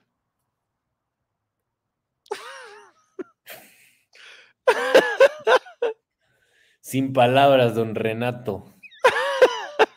Pero no, no, hay, no, hay, no hay polla, es pollo todo el tiempo. Eh, no, nada, embarazada, le agarré asco, agarré al pollo. Pero bueno, perdón, ya vámonos, amigos. Despídete. esto ya se está distorsionando un poco. Dile, les hice manicure, sí, antes de comerme las patas de ese manicure. Invítalos a escuchar eh, tu podcast en el Ponchote Podcast. Bueno, los quiero invitar a todos a, seguir eh, escuchando los podcasts de Crímenes en la Sombra en el podcast de Ponchote. Ahí está, el Ponchote Podcast. Ya ves, tú, tampoco sabes el Ponchote Podcast, yo tampoco me sé los de Crímenes en las Sombras. Así que estamos a mano. y bueno. Ah, bueno, ahora ya lo sé. Ya sé que tengo que decir Ponchote Podcast, no el, podcast de Ponchote. Exactamente. Y bueno, ya saben, próximamente el canal de cocina de Germán, donde la gente que estaba preguntando aquí por, por eh, cosas, que querían comer, vayan a ver por allá en el canal próximamente y por lo pronto, pues bueno, aquí nos estaremos viendo para seguir echando el cotorreo y hablando del podcast, de los crímenes que vienen más adelante y bueno, lo de em, empezamos serios y ya después de la siguiente hora fue relajo, para quien, para quien quiera escuchar únicamente lo serio, pues ahí está. Ya quien quiera seguirse acá con el relajo, pues bueno, acá estamos todavía echando relajo, ¿va? Entonces, bueno, muchísimas gracias a todo el mundo. Y, vamos a seguir con las reseñas, que ese también es el, es el momento de seriedad y de profundidad. Oye, sí, no te rías, Poncho, no, no me río. Vean la reseña última que hicimos de Muchas Vidas, Muchos Maestros, que está muy buena para la gente que luego está como deprimida o que siente que ya, pues ya casi se me va a acabar la vida. Pues no, no es cierto. No es cierto. Uno no, eh, es un tema controversial, me pudo decir. Pero yo creo que no es verlo como algo contrario, es ver como complementar a las creencias que ya cada quien tiene y te deja una sensación bonita, ¿no? Como de, hay mucho por hacer todavía, la vida no se acaba aquí. Sí, la realidad también es que no podemos, no podemos cerrarnos, ¿no? Este, la verdad, tenemos que ser conscientes que no, que no lo sabemos todo, que no todo tiene evidencia científica y hay veces que, que las cosas tienen que ver más con, con un salto, bueno, no un salto de fe, pero sí con confiar en que, en que somos parte de algo mucho más grande. Dice Lalo, te manda saludos Lalo, eh, Germán. ¿Está Lalo Lalito la lona? Sí, mandó un mensaje diciendo que por qué la gente, que cuál polla tienes, que no sabía que tenías esta mascota. Ay, encima este también se prende de esos No, comentarios. no, no, a ver, Germán tiene Ay, tres, Lalo, Germán tiene tres perros y ninguna polla. ¿Cómo? ¿Eh? que tú nomás, de mascotas nomás tiene tres perros, no tiene ninguna polla. Así que, para que luego no anden inventando de que tiene otras mascotas, no, solamente tiene tres perros. Bobby No, Maxi. bueno, pero, si- pero si están hablando, no, mejor me callo, mejor me No, callo. es, anim- es- animalitos, amigo. Aquí la gente es muy buena. Dice, la muerte, claro que no es el final, es el paraíso. Pues sí, pero ya la cosa es ver si vienen más cosas más. Cada quien que crea lo que quiera. Vean el libro que es muy bueno, por eso es uno de los libros más vendidos. Muchas vidas, muchos maestros. Tienen la polla colorada. La pollera es, no la polla. Bueno, ya. Gracias a todo el mundo por haber estado aquí. ¿Ibas a Más- decir más- algo? Más allá de, mm, más allá de, de las vidas que vivió Catherine en- o que relata en el libro, es interesante también pensar en qué consiste la, la curación psicológica, ¿no? ¿Qué es lo que hace que, mm, que nosotros hagamos un clic y podamos seguir adelante frente a traumas o frente a problemas que hemos tenido en la infancia o que seguimos teniendo en la actualidad? Entonces también este libro da una mirada a eso es lo que el doctor también se pregunta, ¿no? Todo el tiempo. Así es, entonces para que vean esa reseña de un libro muy bueno que les va a dar mucha esperanza de muchas cosas que vienen. El próximo, ¿cómo se llama? ¿Algo del amor? El arte de amar. El arte de amar es el próximo libro porque para que tengan herramientas para que sean felices, para que aprendan a cocinar, para que sepan del medio del espectáculo, para que ejerciten la lectura, para que vean. est- esto- estos canales que estamos haciendo se trata de darles herramientas para que se la pasen chido. El último apaga la luz y bueno, con eso nos vamos. Muchísimas, muchísimas gracias. Mañana a las 4 de la tarde con la licenciada Maggie tenemos otra exclusiva. No queríamos dar otra exclusiva, pero tenemos otra exclusiva que los va a dejar congelados de nueva cuenta. Mañana, 4 de la tarde, aunque sea fecha de Navidad, también se trabaja. Y bueno, ya en la noche estaremos celebrando todos como se merece. Pero bueno, gracias amigos, nos estamos viendo próximamente también. Gracias a ti, amigo, gracias a todos. Nos Espero- vemos. Did you know that more than 113,000 children are waiting to be adopted from foster care? Ellie was one of them. When she was placed in foster care at 16 after experiencing significant abuse, she felt unlovable. Thankfully, Ellie was adopted with help from the Dave Thomas Foundation for Adoption. Today, she's planning on college and has a bright future. But more than 20,000 teens age out of care every year. You can help. Visit davethomasfoundation.org slash learn more. Con Verizon, mantenerte conectado con tus seres queridos es más fácil de lo que crees. Obtén llamadas a Latinoamérica por nuestra cuenta con Globo Choice por tres años con una línea nueva en ciertos planes al Nemery. Después, solo 10 dólares al mes. Elige entre 17 países de Latinoamérica como la República Dominicana, Colombia y Cuba. Visita tu tienda Verizon hoy. Escoge uno de 17 países de Latinoamérica y agrega el plan Globo Choice elegido en un plazo de 30 días tras la activación. El crédito de 10 dólares al mes se aplica por 36 meses. Se aplica en términos adicionales. Se incluye hasta 5 horas al mes al país elegido. Se aplican cargos por exceso de uso.